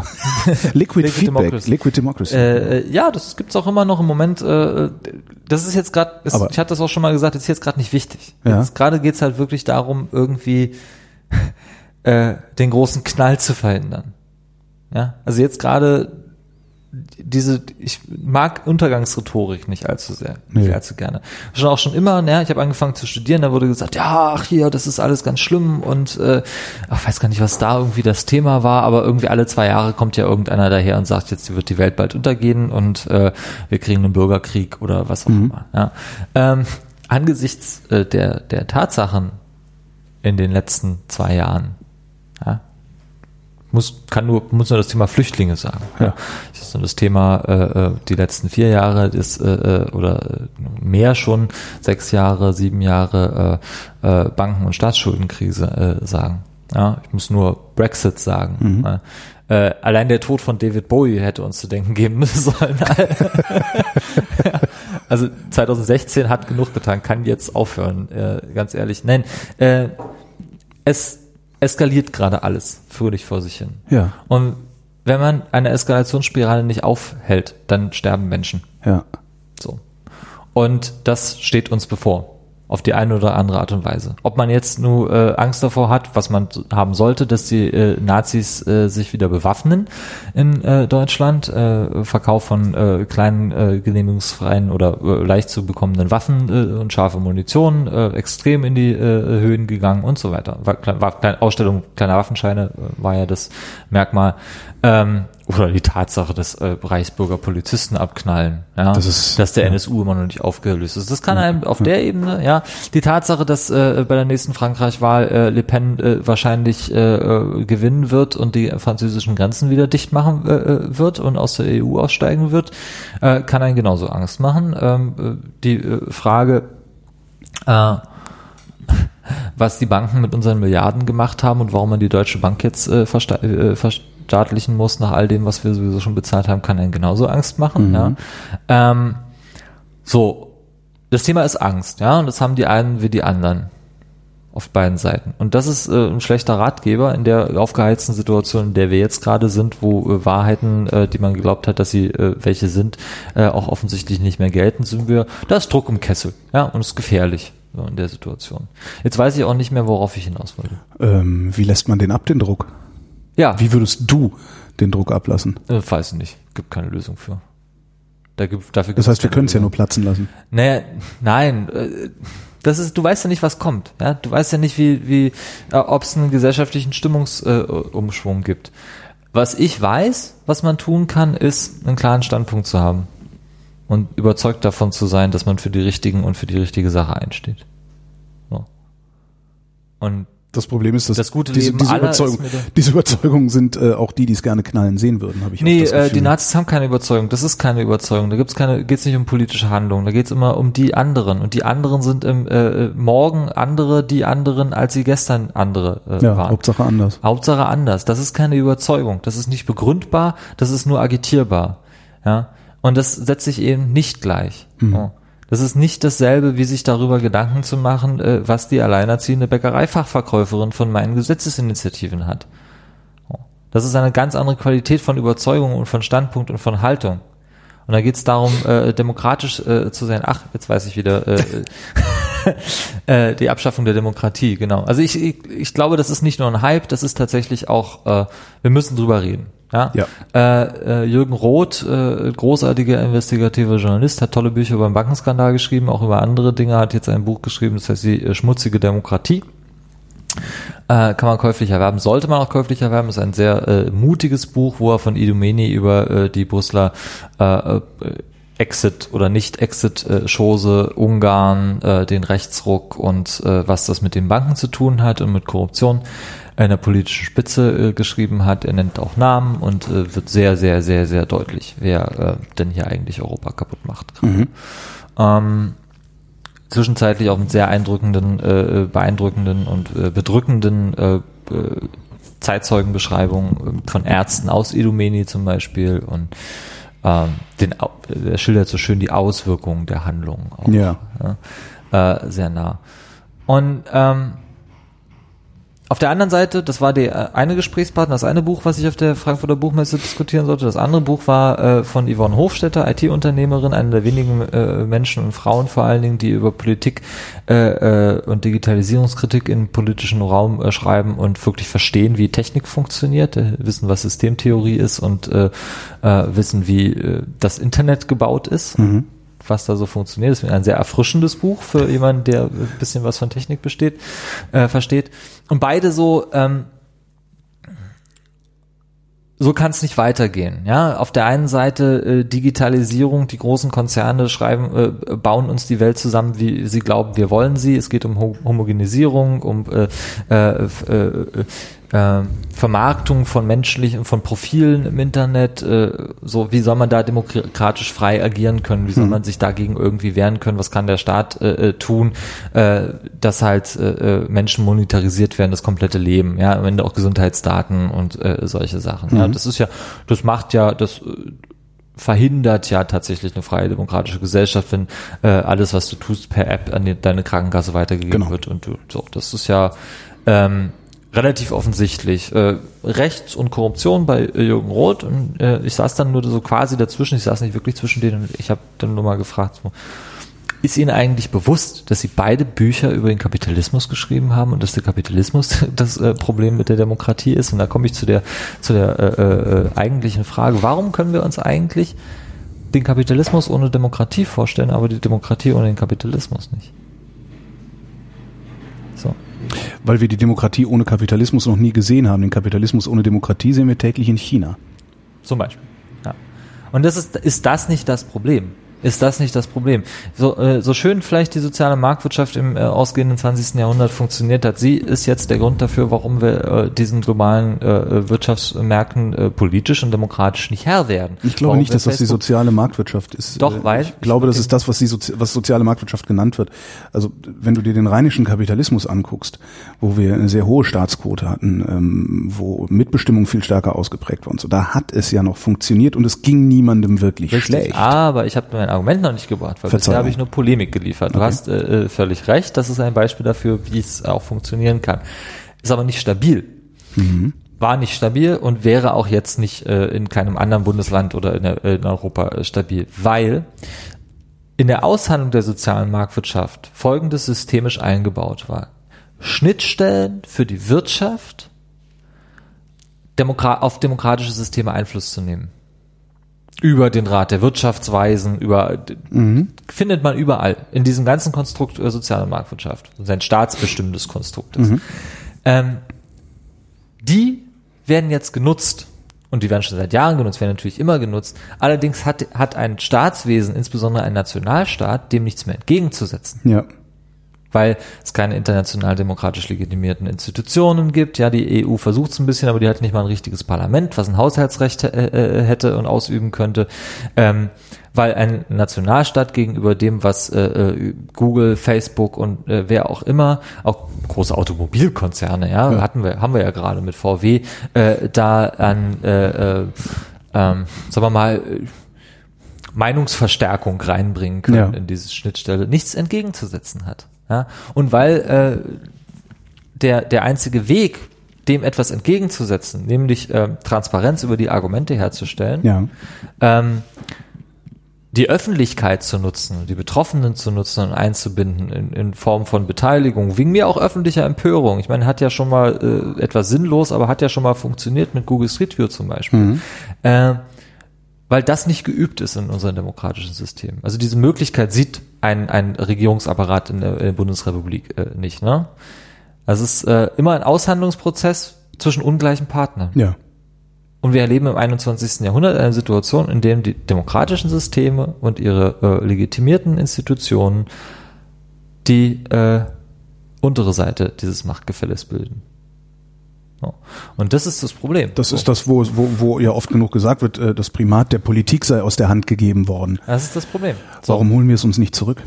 Weil, da, weil, da, weil man dafür eine Systemfrage stellen müsste.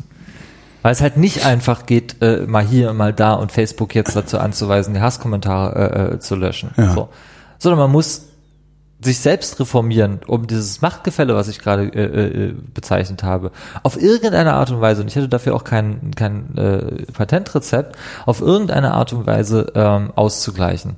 Sicherlich muss es in die Richtung Internationalisierung, äh, was man heutzutage äh, sagt, so äh, Kompetenzabgabe. Ja. ja? Äh, natürlich brauchen wir ein starkes europäisches äh, äh, Instrument, ein gemeinsames europäisches Steuerrecht und darüber auch ein gemeinsames europäisches Sozialsystem. Ja. Alles andere ist überhaupt nicht verargumentierbar. Ja? Und ist auch nicht erhaltbar. Auch in Deutschland nicht erhaltbar. In einem Land, das ganz Europa oder zumindest alle europäischen Banken aus der Kaffeekasse bezahlen kann. Ähm, selbst hier wird das nicht erhaltbar sein. Und das sind ja auch, zeigt ja nicht nur die Agenda 2010, sondern da zeigt ja alles, was danach passiert ist, auch im äh, Bereich Arbeitnehmerinnenrecht, äh, äh, Lohnnebenkosten, Subventionen darüber und äh, die, äh, die Mindestlohndebatte auch an sich schon. So. Ähm, das ist für sich genommen nicht äh, mächtig genug, dieses System, um äh, den von, von außen und auch teilweise von innen, aber zumindest von der anderen Seite des Tisches, nämlich der Wirtschaftsseite, ökonomischen Seite und der Seite des Kapitalismus, äh, dem etwas entgegenzusetzen. So. Würde es nicht vielleicht sogar schon reichen, wenn wir die Schnittstellen verkleinern? So das könnte man auch machen. Das ist auch eine System. Äh, System. Ja, stimmt. Das ist, das ist auch eine Frage des ja. Systems. Dafür müsste man halt mal ernsthaft die äh, soziale Marktwirtschaft im 21. Jahrhundert reformieren. Beziehungsweise meiner Meinung nach ja abschaffen, aber das ist so. Wohin gehen? Ähm, abschaffen. Sozialismus. Trennung von äh, Kapital und Produktionskraft. Kannst du mir ich darf Arbeitsleistung nicht länger in äh, äh ökonomischen Gewinn, äh, vor allen Dingen nicht ökonomischen Gewinn an internationalen Finanzmärkten umrechnen. Und das da bin ich nicht schlau genug, um dir jetzt in drei Sätzen zu erklären, wie das alles äh, funktionieren kann. Äh, eine, eine Sache, die wir schon mal hatten, äh, ist das Trennbankensystem. Also ist relativ offensichtliche äh, Trennung von Kapital und Produktionskraft, seit äh, die Spardosen äh, der Leute nicht mehr als Sicherheit für äh, Spekulationen auf äh, Finanzmärkten äh, nehmen darfst. Hatten wir schon mal. Mhm. Ne? Äh, ist auch nicht etwa, wird, möchte man ja meinen, wenn man irgendwie die größeren deutschen Banken verstaatlicht, also wie WestLB, äh, äh, Real Estate, wie heißt sie jetzt, äh, Bayern Hüb äh, und so weiter. Äh, äh, das möchte man ja denken, dass dann zumindest sowas wie ein Trennbankensystem dabei rausfällt. Also dass man sagt, äh, okay, ihr habt jetzt hier irgendwie, wir haben ihr habt nicht nur die Sicherheit der äh, Spareinlagen der Bürgerinnen und Bürger, sondern ihr wurdet jetzt von uns auch noch von nochmal von den ja. Bürgerinnen und Bürgern über Steuergelder bezahlt. Wäre jetzt schön, wenn ihr einfach nicht mehr mit den äh, Spareinlagen äh, spekuliert. So. Ist ja auch nicht mehr rausgekommen. Ja, es ist eine systemische Frage. Hm. So eine Sache. Äh, dann die ganze Verbindung zwischen Arbeitsmarkt und, und äh, äh Wirtschaftswachstum. Ja, also da gibt's viele Schnittstellen. Wie gesagt, bin ich nicht schlau genug, um das zu lösen, aber die in die Richtung muss es gehen. Ja, und äh, ob du dann, also ich bin ja nicht der Meinung, dass wir haben ja alle schlechte Beispiele im, im Kopf, wenn wir über Sozialismus reden. Ja. ja? Reden wir über die DDR, untergegangene Warschauer Pakt und mhm. so. Aber erstens hatten die eins nicht, nämlich ein demokratisches Selbstverständnis oder den Willen, eine Demokratie zu sein, ja. als, als Staatsform und die Leute, die das am Ende gemacht haben. Und zweitens äh, konnten sie keine Lehrung, äh, Lehren aus real existierenden sozialistischen Systemen ziehen. Wir schon. Mhm. Hoppla. Ja, muss man sich nur mal hinsetzen und drüber nachdenken. Gibt es denn oder siehst du irgendwo Bewegungen, die in diese Richtung gehen? Tatsächlich einen Systemwechsel herbei zu argumentieren, auch so zu verargumentieren, weil du kriegst den, gegen die Reichen wirst du den Systemwechsel nicht durchsetzen, aber das sind ja wenige. Wie verargumentierst du das? So, dass die Armen mit dir gehen? Wie kriegst du, wie kriegst naja, du die Armen ja dazu, eine Revolution zu machen? Das haben die noch nie gemacht. Nee, geht ja nicht um Revolution. Ich bin, bin kein Fan von Revolution. Ich weiß, das darf ich immer meiner neuen Partei nicht laut sagen. Muss ja immer ein bisschen Revolutionsrhetorik dabei haben. Äh, Aber äh, nee, auch äh, im Zweifel ist mir das auch lieber, als so weiterzumachen. Insofern äh, will ich mich einer Revolution natürlich nicht verschließen. Ähm, Im Übrigen haben die Armen schon mal eine Revolution gemacht. Äh, das nennt sich im äh, in der Bundesrepublik Wiedervereinigung. Aber äh, das nochmal so nebenbei. Das waren die Armen, die eine Revolution gemacht Aber haben. es gab keine Reichen. Äh, es gab äh, keine Reichen, die den, äh, stimmt, äh, ja doch, stimmt. Doch, doch, doch. Ein- Auf andere, vielleicht ein bisschen, auf ein bisschen andere Weise, als wir es im auf Westen andere, gewohnt waren. andere ja. Niveau ja. als äh, Herr Medorn und äh, Co. Ja, das ist richtig, aber äh, es gab auch in der DDR Reiche. Hm. Äh, nee, äh, was soll ich jetzt sagen? Ich hatte gefragt, ob du siehst, ob es irgendwo eine Bewegung gibt, die Ähm, so genau, also in meiner in meiner äh, äh, Partei, in meiner neuen Partei, die Linkspartei ist, äh, Linkspartei wäre eine gute Sache. Äh, Warte mal, ich mach mir eine Ja, Schnitt- mach genau, streich das mal nicht aus. ähm, mein Parteisoldatenstatus ist, ich habe ein Google Alert auf Klaus Lederer. Ist mir neulich mal aufgefallen. Schon ziemlich heftig. Ja, stimmt. Ähm, nee, nee, aber äh, wegen der Koalitionsverhandlung. Mm, sicher, mm. Ja. Ja, ja, ist klar. Ja, ja. Ich muss dich Mein. Natalie Portman Alert ist auch nur aus cineastischer Schönes Beispiel. Klaus Lederer, Natalie, Natalie Portman. Portman. ähm, große Teile meiner neuen Partei können das, so darüber nachzudenken, wie ich das gerade skizziert habe. Ähm, gibt es sicherlich auch in anderen Parteien. Hoffe ich. Ähm, aber du meintest, darauf zieht deine Frage ja nicht ab. Deine Frage zieht ja darauf ab, ob irgendwie, ne, gibt es einen äh, sozialistischen Schirmmacher? Ähm, Der er mittlerweile alle- wahrscheinlich sogar wäre, wenn er nicht. Äh, Ach nee, ich glaube? Schirmmacher wären die Sozialist geworden. Aber Ich weiß nicht, der hatte so eine- so eine vielleicht dem, was, was dem Sozi äh, im sozialliberalen Spektrum noch am nächsten kommt, da würde ich dir zustimmen. Wir alle vermissen ihn und äh, wir brauchen mehr von Leuten wie Frank Schirmacher. Ähm, aber sehe ich nicht. Gibt es nicht. Es gibt Leute, ähm, äh, ähm, oh Gott, mein Namensgedächtnis. Okay, nee, wenn es mir da einfällt, sage ich den Satz. Äh, ähm, es gibt Einzelpersonen und es gibt äh, äh, immer wieder Versuche, schlaue Leute, die Schlaues aufschreiben. Auch gerade im europäischen Kontext, die ähm, viel davon haben. Ja, also viel auch darüber nachdenken. Ähm, das ist viel Analyse äh, und das liegt vor allen Dingen meiner Meinung nach daran, dass der Hauptteil der Arbeit, der gerade von äh, Intellektuellen leistbar ist, dafür draufgeht, durch das Gestrüpp an Krisenrhetorik, Aufregung und immer wieder gleichen äh, äh, Empörungsmechanismen durchzudringen und zu dem Kern vorzudringen, den es irgendwie zu analysieren und zu diskutieren gilt. Also nicht Griechenland ist das Problem, nicht mal die Flüchtlingszahlen äh, Zahlen sind das Problem, sondern äh, du musst halt auf den, auf den, auf den Kern des Werteverlusts der Europäischen Union durchstoßen. Und wie willst du das tun in einer Situation, wo du in einem politischen Kontext von Krise zu Krise zu Krise äh, rennst? Ja, wo du überhaupt nicht mehr, ich meine, ist ja die Erkenntnis, dass es eben nicht Raubtierkapitalismus oder Turbokapitalismus ist, sondern einfach nur schnöder Kapitalismus, wie es ihn seit jeher gegeben hat. Ähm, das ist ja schon eine, eine Arbeit, eine Denkleistung, die für viele nicht in der Lage, äh, äh, diese, in der sich viele nicht äh, sehen, sie erbringen zu können. Aber wie machst du das? Wie dringst du zum Kern durch? Und wie dringst du vor allen Dingen so zum Kern durch, dass du die Menschen mitnimmst? Also dass auch der Letzte begreift, dass er davon profitieren kann. Weiß ich nicht. Also ich nicht, ich überzeuge ja auch keinen. Also ich meine, äh, das ist immer so, äh, sind wir jetzt wieder bei der Frage, wie, wie macht man Politik erfolgreich? Äh, was gehört alles dazu? Naja, du musst halt schlau sein, du musst halt denken können. Und wenn du nicht schlau genug bist, um ein Problem zu lösen, musst du die Leute kennen, die schlau genug sind und äh, dich äh, sich aber in der Frage der Haltung und des Standpunkts halt mit dir einig sind. So, ähm, dann musst du das Ganze verkaufen können. Es äh, geht natürlich auch um eine, eine Führungspersönlichkeiten, die äh, das Ganze an die Leute bringen, die es halt nicht verstehen und auch nicht verstehen müssen, weil wir eine arbeitsteilige Gesellschaft haben, die nur das Gefühl brauchen, ah, aha, Ja. ach, Na, wenn das so ist, so, das musst du erreichen. So. Und dann brauchst du auch keine Revolution, sondern dann äh, äh, siegt der gesunde Menschenverstand. Das Problem ist, dass wir da auf einer Ebene gerade diskutieren, die ist einfach nicht Thema. Hm. Dazu, da stößt keiner durch. Also bis dahin kommt man gar nicht, wenn man sich um, um die allgegenwärtigen kaum zu überblickenden Probleme, die wir haben. Äh, Im, Im, Kleinen sehe ich das bei der äh, Rundfunkbeitragsdebatte immer wieder. Zum also Beispiel. Ist, oh, äh, kann man sagen, auch man hält sich, man hält sich stundenlang damit auf, darüber zu diskutieren, ob es sinnvoll ist, einen Rundfunkbeitrag zu erheben oder nicht. Dabei ist das Problem gar nicht die Frage, ob es sinnvoll ist, sondern das Problem ist, was mit dem Geld gemacht wird. Richtig. Das ist äh, immer wieder was, wo ich, wo ich, darum verweigere ich mich mittlerweile auch solchen Diskussionen. Ähm, zurück zu den Parteien. Äh, du bist recht spät aus der Piratenpartei ja ausgetreten erst. Also da waren die, die meisten anderen sind ja, waren ja schon raus, als du noch äh, Mitglied der November Piratenpartei warst. 2015. Ja, das ist ja recht spät. Ja. Ähm, wann hattest du die innere, den inneren Parteiaustritt schon vollzogen? Gab's da, gab's da einen Schlüsselmoment?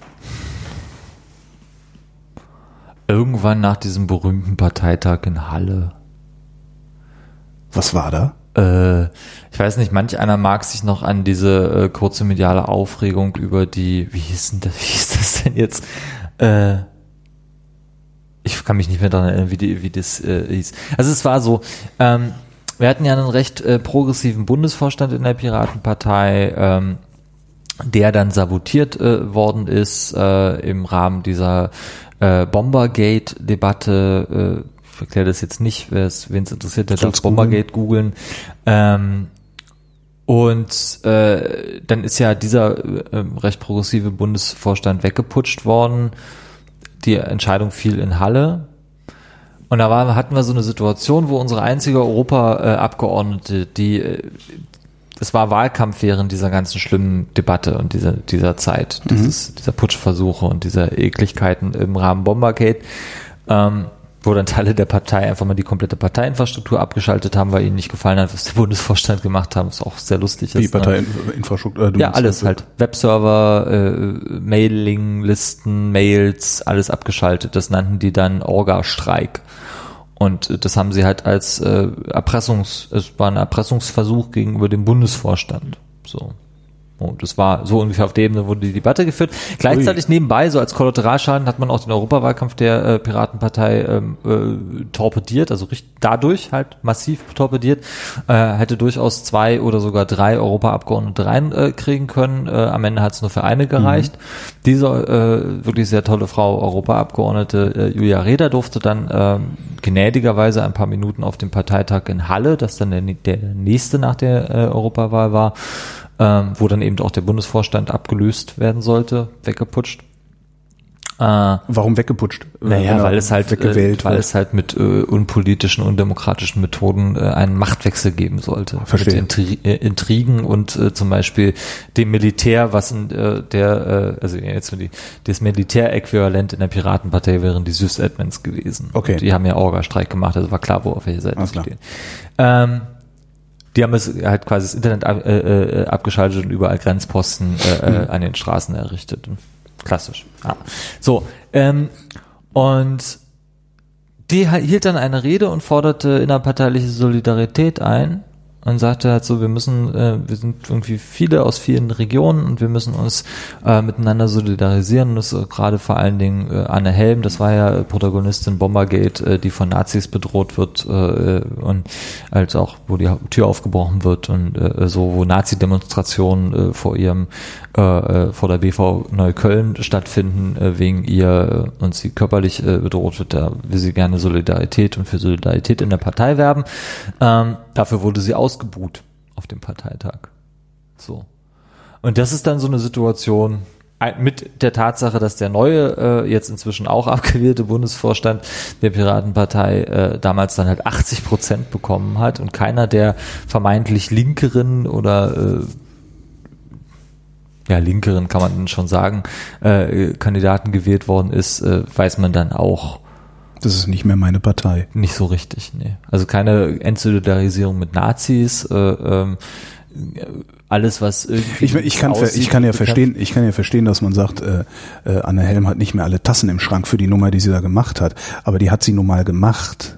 Dafür sie fallen zu, das finde ich schwierig. Ja, Ich wollte das Thema jetzt nicht aufmachen. Ja Entschuldigung, ja, ja. Entschuldigung, ja. Äh, sind auch anderer Meinung. Aber das ist, äh, äh, nein, es ging ja nicht mehr um die, um das, was Anne Helm gemacht hat. Es ging einfach darum, dass eine, eine Kommunalpolitikerin Genau. der Piratenpartei Das- von das. Nazis äh, angegriffen worden Das, das sind halt zwei Paar So. Schuh. Ja. Und äh, dass der rechtsaußen äh, äh, SPD-Politiker äh, und Bezirksbürgermeister Heinz Buschkowski es geschafft hat, sich äh, mit Anne Helm zu solidarisieren, ohne ein Wort über Bombergate, um, um die Aktion zu verlieren. Ohne etwas darüber Ja. zu sagen, sondern einfach zu sagen, nee, das ist ja So eine nicht. Kollegin äh, von einer demokratisch gewählten Partei, äh, die äh, äh, mir näher steht als, äh, weit, weit näher steht als die Nazis. Äh, äh, da ist völlig klar, wo ich Mhm. stehe. So. Ähm, und das hat die eigene Partei halt nicht geschafft. Mehr noch, ist nicht nur nicht zu tun, sondern diejenigen in der Partei, die es tun, die sich solidarisieren, auch sukzessive äh, zu äh, bekämpfen. So. Und irgendwann danach, und dann habe ich dann auch gedacht, okay, dann war halt irgendwie Bruno Kramm hier der Horrorclown. Ich finde es immer lustig, wenn jetzt über Horrorclowns geredet wird. Und dieser Das Mensch Wahlplakat, ist, äh, äh, wir hatten halt den originalen Horrorclown, ja, ich Horrorclown, bevor es cool war.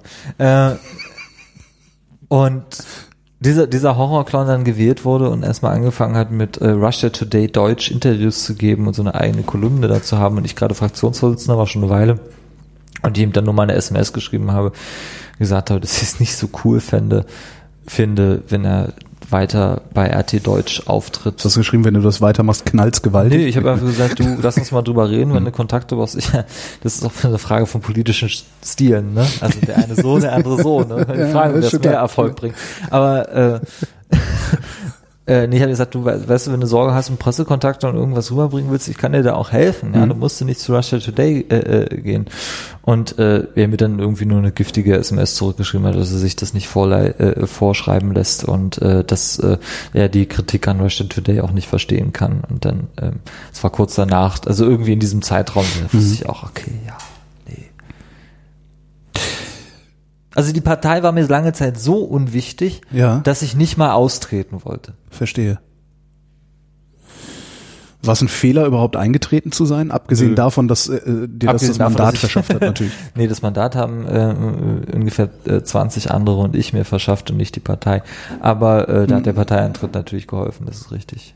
Also das damit muss ich auch mal aufräumen, ja. Also Wie die Partei allejenigen, dich- die allejenigen, die behaupten, dass äh, äh, die ist ja wir, wir im Sinne von ich, Heiko Herberg, Christopher Lauer, also all diejenigen, die jetzt so diesen diesen Hasskreislauf haben wegen ihrer Partei Aus- und Übertritte, äh, ähm, wir ja der Partei äh, zu verdanken hätten, dass wir im Abgeordnetenhaus sitzen, kann ich ja sagen, also kann ich ja hier mal nutzen die Zeit, um zu sagen, das ist schlicht falsch. Das musst du mir erklären. Naja, also, weil ich dachte weil, immer, man äh, wird auf die Liste gewählt von der Partei. Ja, ja, die Partei, wenn es eine Partei gegeben hätte, die äh, äh, der erfolgreiche Wahlkampf ist deswegen so erfolgreich gewesen in 2011 in Berlin, weil wir uns äh, unter anderem die Einmischung der äh, Bundespartei entboten haben.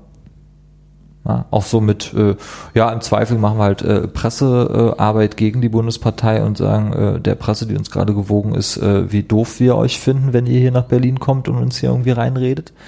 Ähm, weil wir nachdem äh, alle Gremienstrukturen und Parteiarbeitsstrukturen versagt haben in der Organisation des Wahlkampfs, uns irgendwie, wie gesagt, in verschiedenen Gruppen, A, dann insgesamt Vereinigungsmänner 20 Personen zusammengesetzt haben und die äh, Wahlplakate geplant haben, die Streumittel geplant haben, das Wording geplant haben, das Wahlprogramm zusammengeschrieben haben. Monika Belz und ich, eine ehemalige Mitarbeiterin dieser Fraktion, auch jetzt Linke, äh, waren äh, quasi alleine dafür verantwortlich, diese sogenannten Wahlprüfsteine, also die Beantwortung der Fragen von Institutionen zum Wahlkampf zu beantworten und damit halt das Bild der Partei nach außen äh, zu prägen. Es war eine kleine Gruppe von 20 äh, Personen ungefähr, von denen der ich kann nicht sagen alle. Nee, es waren nicht alle. Aber äh, so 90 Prozent äh, entweder dann im Abgeordnetenhaus als Abgeordnete oder äh, in Zusammenarbeit oder als Mitarbeiterin der Fraktion hier im Abgeordnetenhaus gesessen haben. Wir haben das selbst gemacht. So. Und dann gab es natürlich noch äh, Leute heißt- an der Basis, die ganz viel an Fraktionen und, und so mitgestaltet äh, Ja. haben.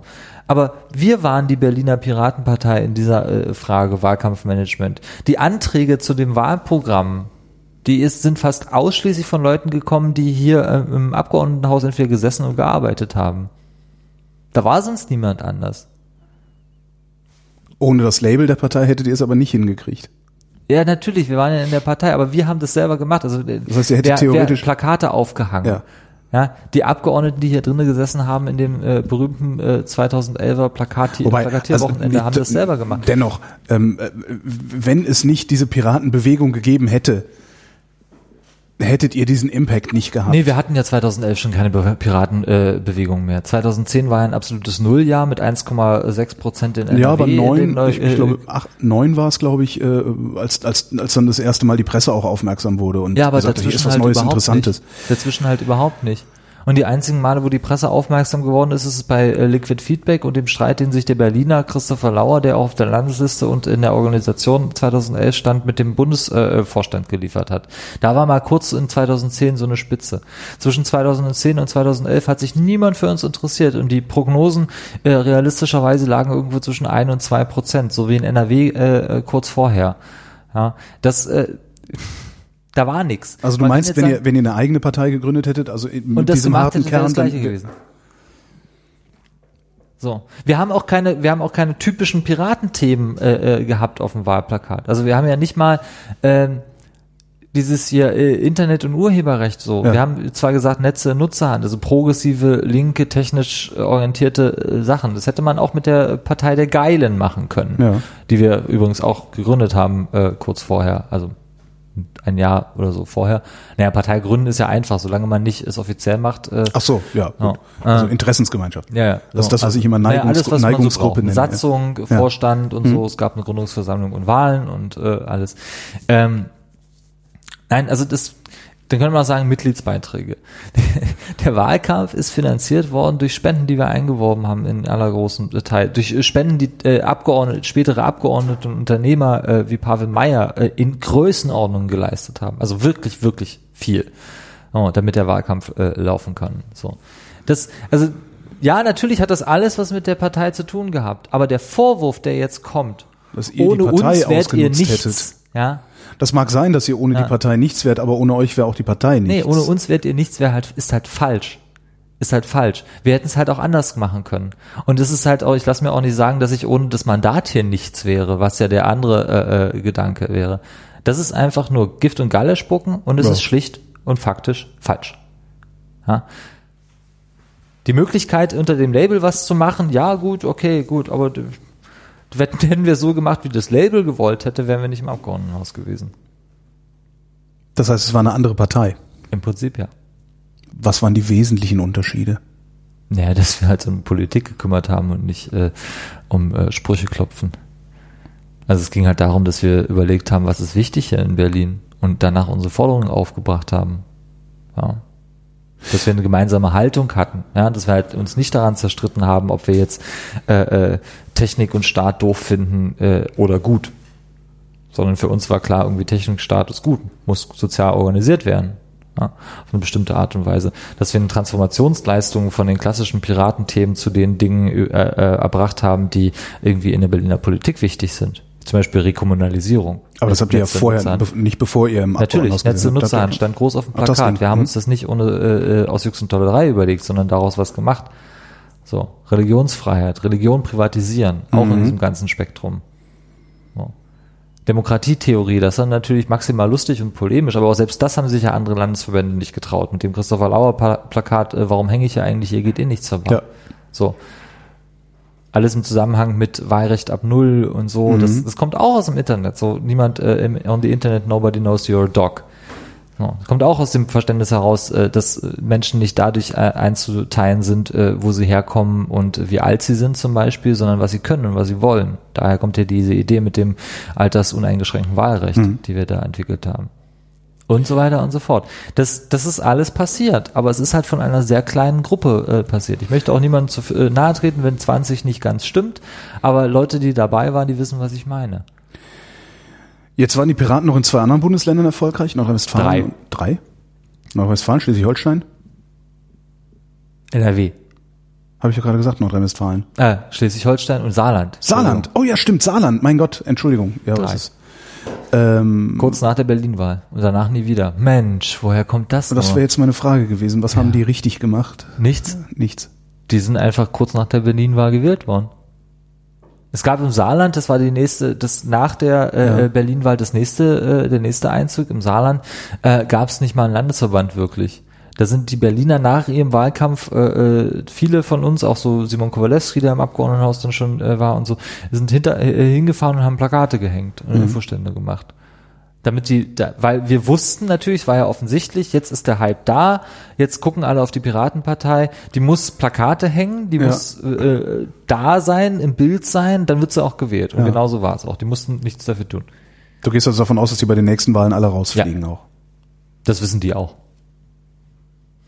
Was könnten die dagegen tun? Nichts. Nichts.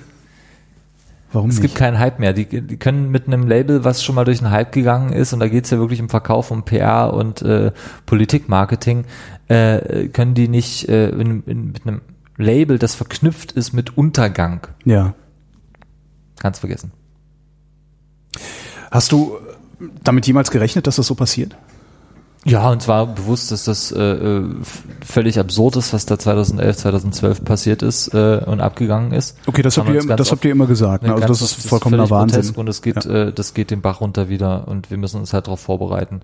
Ähm, da einbezogen in die in die Überlegung war immer ähm, die Tatsache, dass es äußerst unwahrscheinlich ist, dass die Partei sich in so schneller Zeit ausreichend professionalisiert und äh, schlagkräftig wird, äh, um das aufzufangen, was da offen zwangsläufig kommen muss. Ja. Und ähm, ja, so ist es dann auch gekommen. Das hat uns nicht davon abgehalten, dass wir es mehrfach versucht haben, so auf Parteitagen mit entsprechenden Anträgen, mit äh, immer wieder ins Gewissen reden, äh, auch wir Vernetzung Partei, Fraktion haben wir auch aus, von Fraktionsseite mehrere, sogar mehrere Modelle gefahren über die fünf Jahre. Wie passt es denn jetzt besser?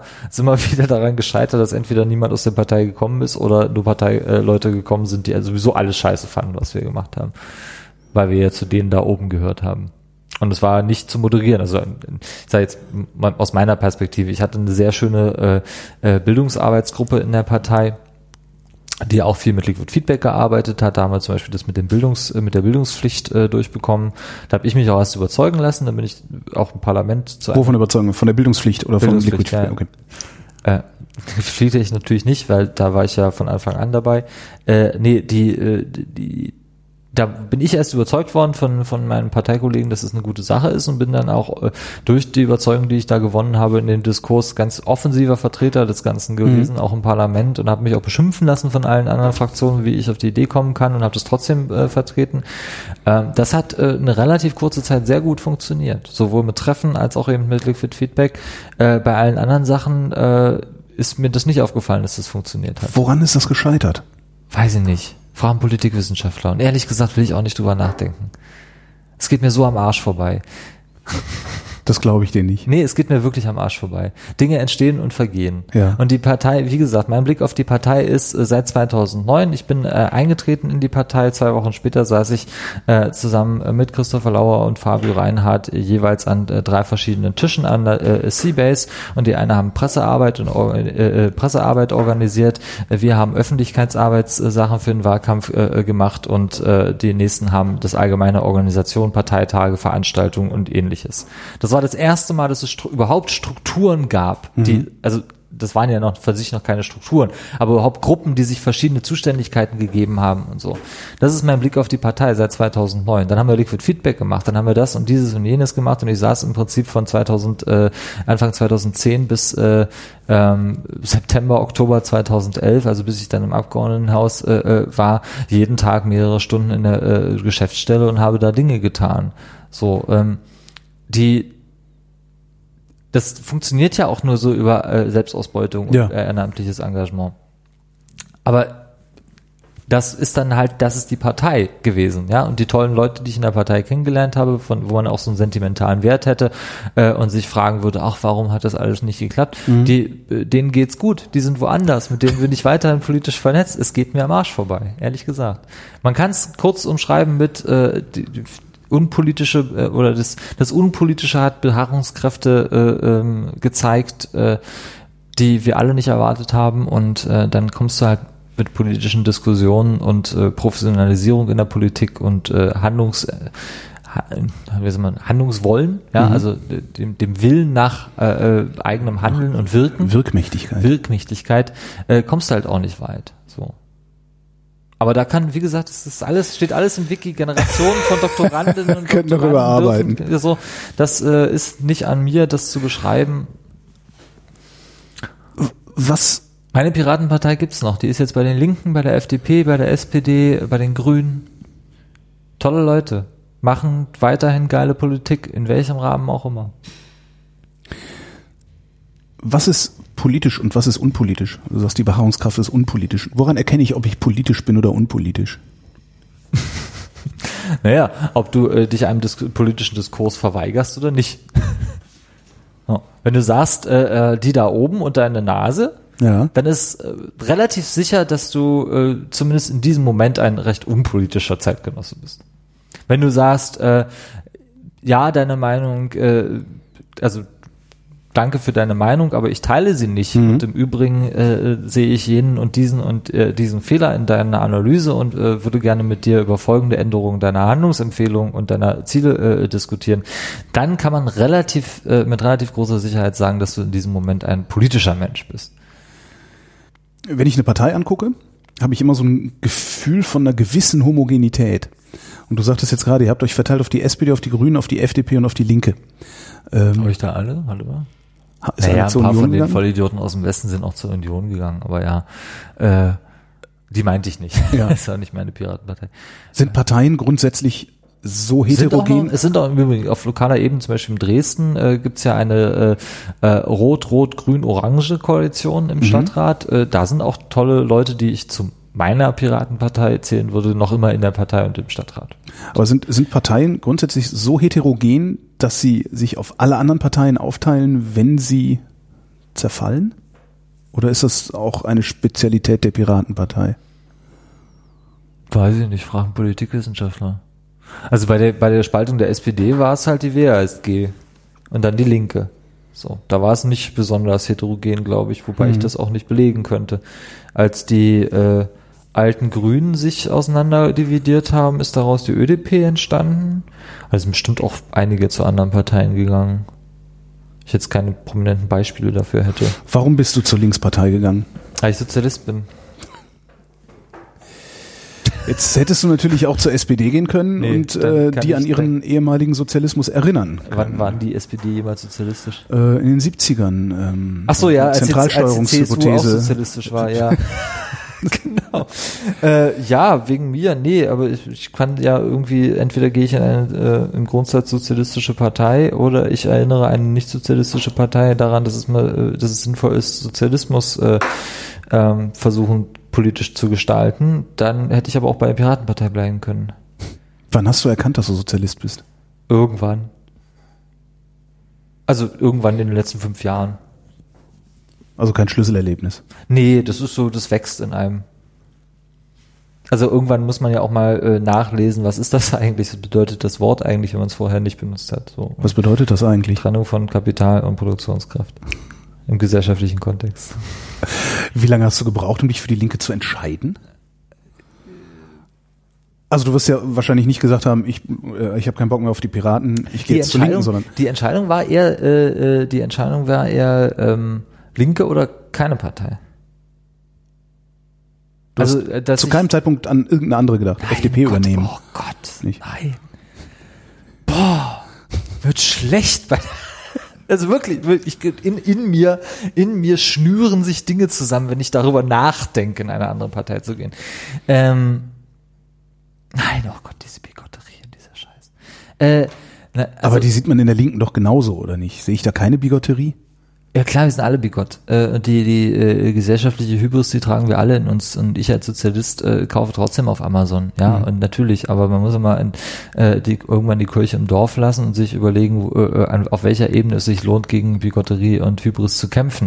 Und da geht's um äh, äh, konkrete politische Entscheidungen. Und da habe ich hier fünf Jahre äh, die großen Parteien in Deutschland vor Augen gehabt im äh, Berliner Kontext und haben einen relativ äh, guten Informationsfluss aus der Bundesebene gehabt, wie die sich da die Leute äh, erhalten, äh, verhalten. Und da kann ich dir mal ganz eins sagen. Es gibt eine Partei, die konsequent nicht gegen die Abschaffung von Asylrecht gestimmt hat. Und es gibt eine Partei, die konsequent äh, äh für einen Klassenstandpunkt in allen, äh, in allen politischen Lebenslagen äh, gestritten hat mit dem äh, Existenzrecht Israels und der Außenpolitik, da diskutieren wir mal noch drüber, da äh, ist auch gegen Unterdrückung und so mhm. mit der Hybris nochmal so ein äh, Betätigungsfeld. Aber es gibt genau eine Partei, äh, von der ich behaupten kann, dass sie in ihren politischen Entscheidungen, nicht in der Rhetorik und nicht in den Einzelpersonen, sondern in den politischen Entscheidungen und dem, was dabei rauskommt und wie sie ihr eigenes Wahlprogramm umsetzen, wenn sie im Bundestag oder in den Landesparlamenten irgendwo abstimmen, äh, keine Hybris an den Tag legen und keine Bigotterie.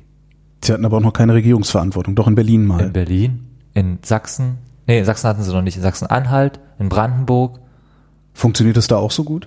In Brandenburg habe ich ein bisschen, naja, in Brandenburg hatten wir jetzt so den Fall, dass eine rot-rote Regierung, äh, ähm, und da waren die Linken auch nicht mal leise äh, und haben sich zurückgehalten, sich geweigert hat, die Akten des äh, eines der wichtigsten äh, äh NSU-Personen äh, weiterzugeben oder einen Untersuchungsausschuss dazu einzurichten.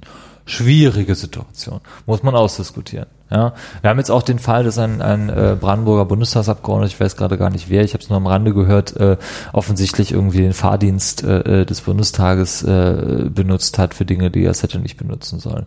Ja, sowas passiert halt. Aber wenn ich mir angucke, äh, wie die linken äh, mit links äh, regierten Länder zum Beispiel im Bundesrat zur, äh, zur Asylrechtsverschärfung und sogenannten Asylkompromissen abstimmen, dann weiß ich, wo ich richtig bin. Punkt. So, da muss ich auch nicht diskutieren über irgendwie menschliche äh, Schicksale und die menschlichen Probleme, die man hier so haben kann äh, mit anderen Parteien, ähm, die dann sicherlich auch bei der Linken eine Rolle spielen. Und ich äh, fand auch nicht alles gut, was die Linke hier im Abgeordnetenhaus gemacht hat. Zum Beispiel beim Thema Games ja, äh, E-Sport, wo wir uns engagiert haben, mhm. wo dann äh, irgendwie so ganz krude äh, äh, sozialkonservative äh, irgendwelche Rhetorik ausgepackt wurde, das wären ja keine Spiele und kein Sport und überhaupt sollte man das alles abschaffen und so. Äh, und Schach gleich mit. Ja, und Schach gleich mit, so, genau, sowas mhm. halt. Äh, das finde ich auch nicht gut, ja. Aber äh, wie gesagt, man muss ja gucken, auf welcher Ebene man sich verkämpft und was man für wirklich wichtig hält. Oh. Pick your fight. Ja, und Sarah Wagenknecht hat gegen jeden äh, Asylkompromiss gestimmt im Bundestag. Und hat auch nie was anderes äh, behauptet. So, dass sie dann darüber halt Blödsinn erzählt und äh, zu, zu den Nationalbolschewisten in unserer Partei äh, äh, gehört. Ähm, ja, so, bildet dann aber auch nur einen Teil der Partei und der Gesellschaft ab. So. Gleichzeitig ist völlig klar, wo sie steht, wenn es um konkrete Fragen steht, geht. Was für eine politische Zukunft erwartest du dir? Oder wünschst du dir? Ja, genau, Erwartungen. Es gibt Erwartungen. Erwartungen. Welcher Ruf soll dich ereilen? Erwartungen sind in äh, Beziehungen und der Politik immer eine schlechte Idee. Jo. Ähm, hm, was wünsche ich mir? Schon irgendwann noch mal ein Mandat. Wo? Lokal, Region, also Europa. Europa. Jetzt in einem Parlament, von dem du eben gesagt hast, dass es gar kein richtiges Parlament ja, ist. Das, äh, die, Europä äh, die pa europäischen Parlamentarier sind aber die einzigen und die, äh, äh, ähm, sagen wir mal so, die, die am stärksten dafür kämpfen, dass es eins wird.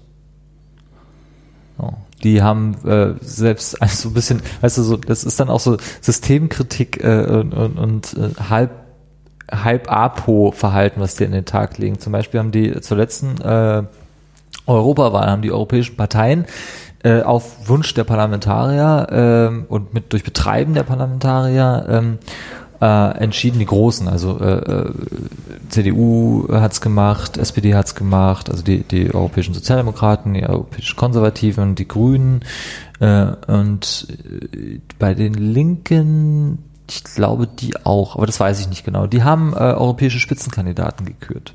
Gibt's eigentlich gar nicht. Hm. Es gibt ja kein europäisches, keine europäische Liste, so überhaupt. Aber sie wurden gekürt.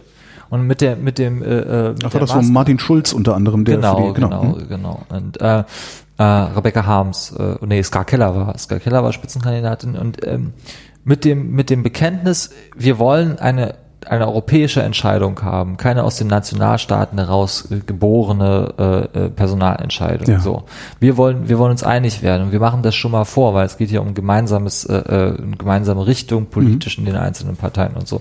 Das ist äh, eine Initiative der Parlamentarierinnen und Parlamentarier gewesen, die sie jetzt auch weiterführen. Äh, führen. ähm, neben dem, dem der äh, dem Krüppelstatus, so schlimm das Wort ist, entschuldigt bitte, äh, ähm, der eingeschränkten Handlungsfähigkeit des Parlaments, was Haushaltsrecht zum Beispiel Mhm. angeht oder Initiativrecht gegenüber der äh, Kommission, äh, ist es vom Umgang her miteinander und von dem äh, von den Abläufen her, ähm, ich kenne kein besseres Parlament. Ich kenne kein besseres Parlament. Die einzelnen Abgeordneten sind dort in der Lage, die extrem komplexen Themen zu bespielen. Die, das Zusammenspiel mit den Fraktionen äh, ist viel stärker eins auf Augenhöhe zwischen den zwischen Abgeordneten und Fraktionen. Ähm, die, die, die Kultur der, des Diskurses im Europäischen Parlament, äh, trotz der Komplexität, äh, ist kann ich mir im ähm, Abgeordnetenhaus nicht vorstellen. Eine Kultur der Zusammenarbeit äh, fraktionsübergreifend auf diese Art und Weise kann ich mir auch im Deutschen Bundestag überhaupt nicht vorstellen. Gibt's da auch nicht. Ja, Themen äh, äh. Es gibt halt keine wirklichen starken Koalitionen im Europäischen Parlament. Und die Grundsatzfragen, ja.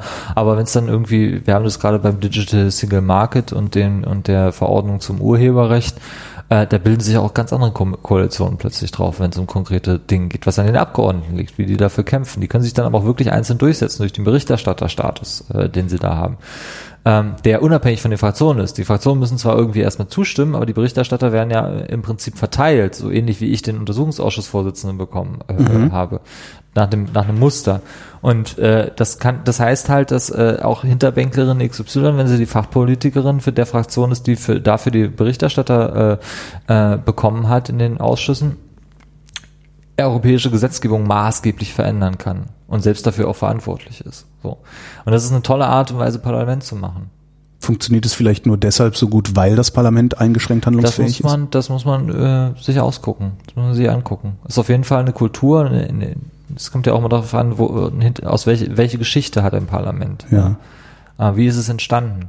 Vielleicht ist es sehr gut, äh, wenn wir dann weiterkommen, wenn wir das Europäische Parlament weiterentwickeln können und die Europäische Union tatsächlich, also wenn wir die Chance haben, es weiterzuentwickeln, äh, dass das Parlament erstmal so zustande gekommen ist, wie es zustande gekommen ist. Weil Kultur, Folklore und äh, historisches gewa historisch gewachsenes, das wissen wir alle, ähm, hält sich ja dann doch. Recht lange her. Ja. Und in dem Fall ist das sehr schön. Wird das Parlament jemals umfassend handlungsfähig werden? Also, weil die müssen ja gegen die Kommission kämpfen. Also, sie müssen sich gegen die Kommission durchsetzen.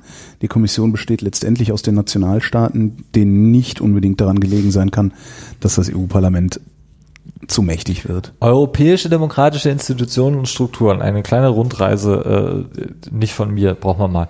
Äh, also die Kommission äh, wird immer noch von den, von, vom Parlament gewählt. Äh, ähm, da sollen zwar alle vertreten sein, aber es, äh, ja, also das ist, ist, ist eher der Rat, der das Problem ist. Der Rat, ja, Entschuldigung. Den, Ja. äh, äh, Nationalstaaten. Und da gibt's halt das Konsensprinzip zum Beispiel, Mhm. was ein Problem ist und so weiter und so fort. Wenn wir zum Beispiel an dem Konsensprinzip mal äh, vorbeikommen, was eine Möglichkeit sein kann, mit der europäischen Krise umzugehen, äh, die bisher noch keiner in den Mund genommen hat, soweit ich weiß, aber das wäre zum Beispiel eine Möglichkeit, wenn man jetzt äh, über diese CETA-Sache, das wäre jetzt aus den falschen politischen Gründen meiner Mhm. Meinung nach, aber über diese CETA-Sache da äh, äh, zu einer zu einer Reform der Verträge kommt in diese Richtung. So, das hat nicht jeder hat ein Veto in jeder Sache, sondern wir schränken das mal ein bisschen ein und äh, äh, gucken, dass wir eine Mehrheitsentscheidung unter den Nationalstaaten hinbekommen. Dann äh, ist das mit der Reform auch einfacher. Ja, dann gibt's auch so in solche und solche Richtungen äh, Möglichkeiten.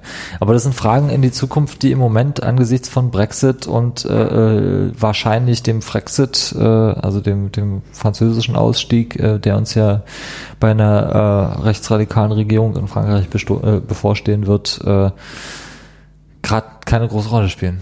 Leider Gottes. Jetzt hast du noch kein Mandat. Äh, was wirst du tun bis dahin? Im Zweifel eine Gärtnerlehre, Warum ausgerechnet Gärtner? weil es schön ist. Ich mag Pflanzen. Ich kann gut mit Pflanzen. Pflanzen mögen mich. Und die labern nicht dazwischen. Dann bist du aber drei Jahre weg vom Fenster. Äh, drei, ja, Aber so eine Gärtnerlehre kann man auch nebenbei noch machen.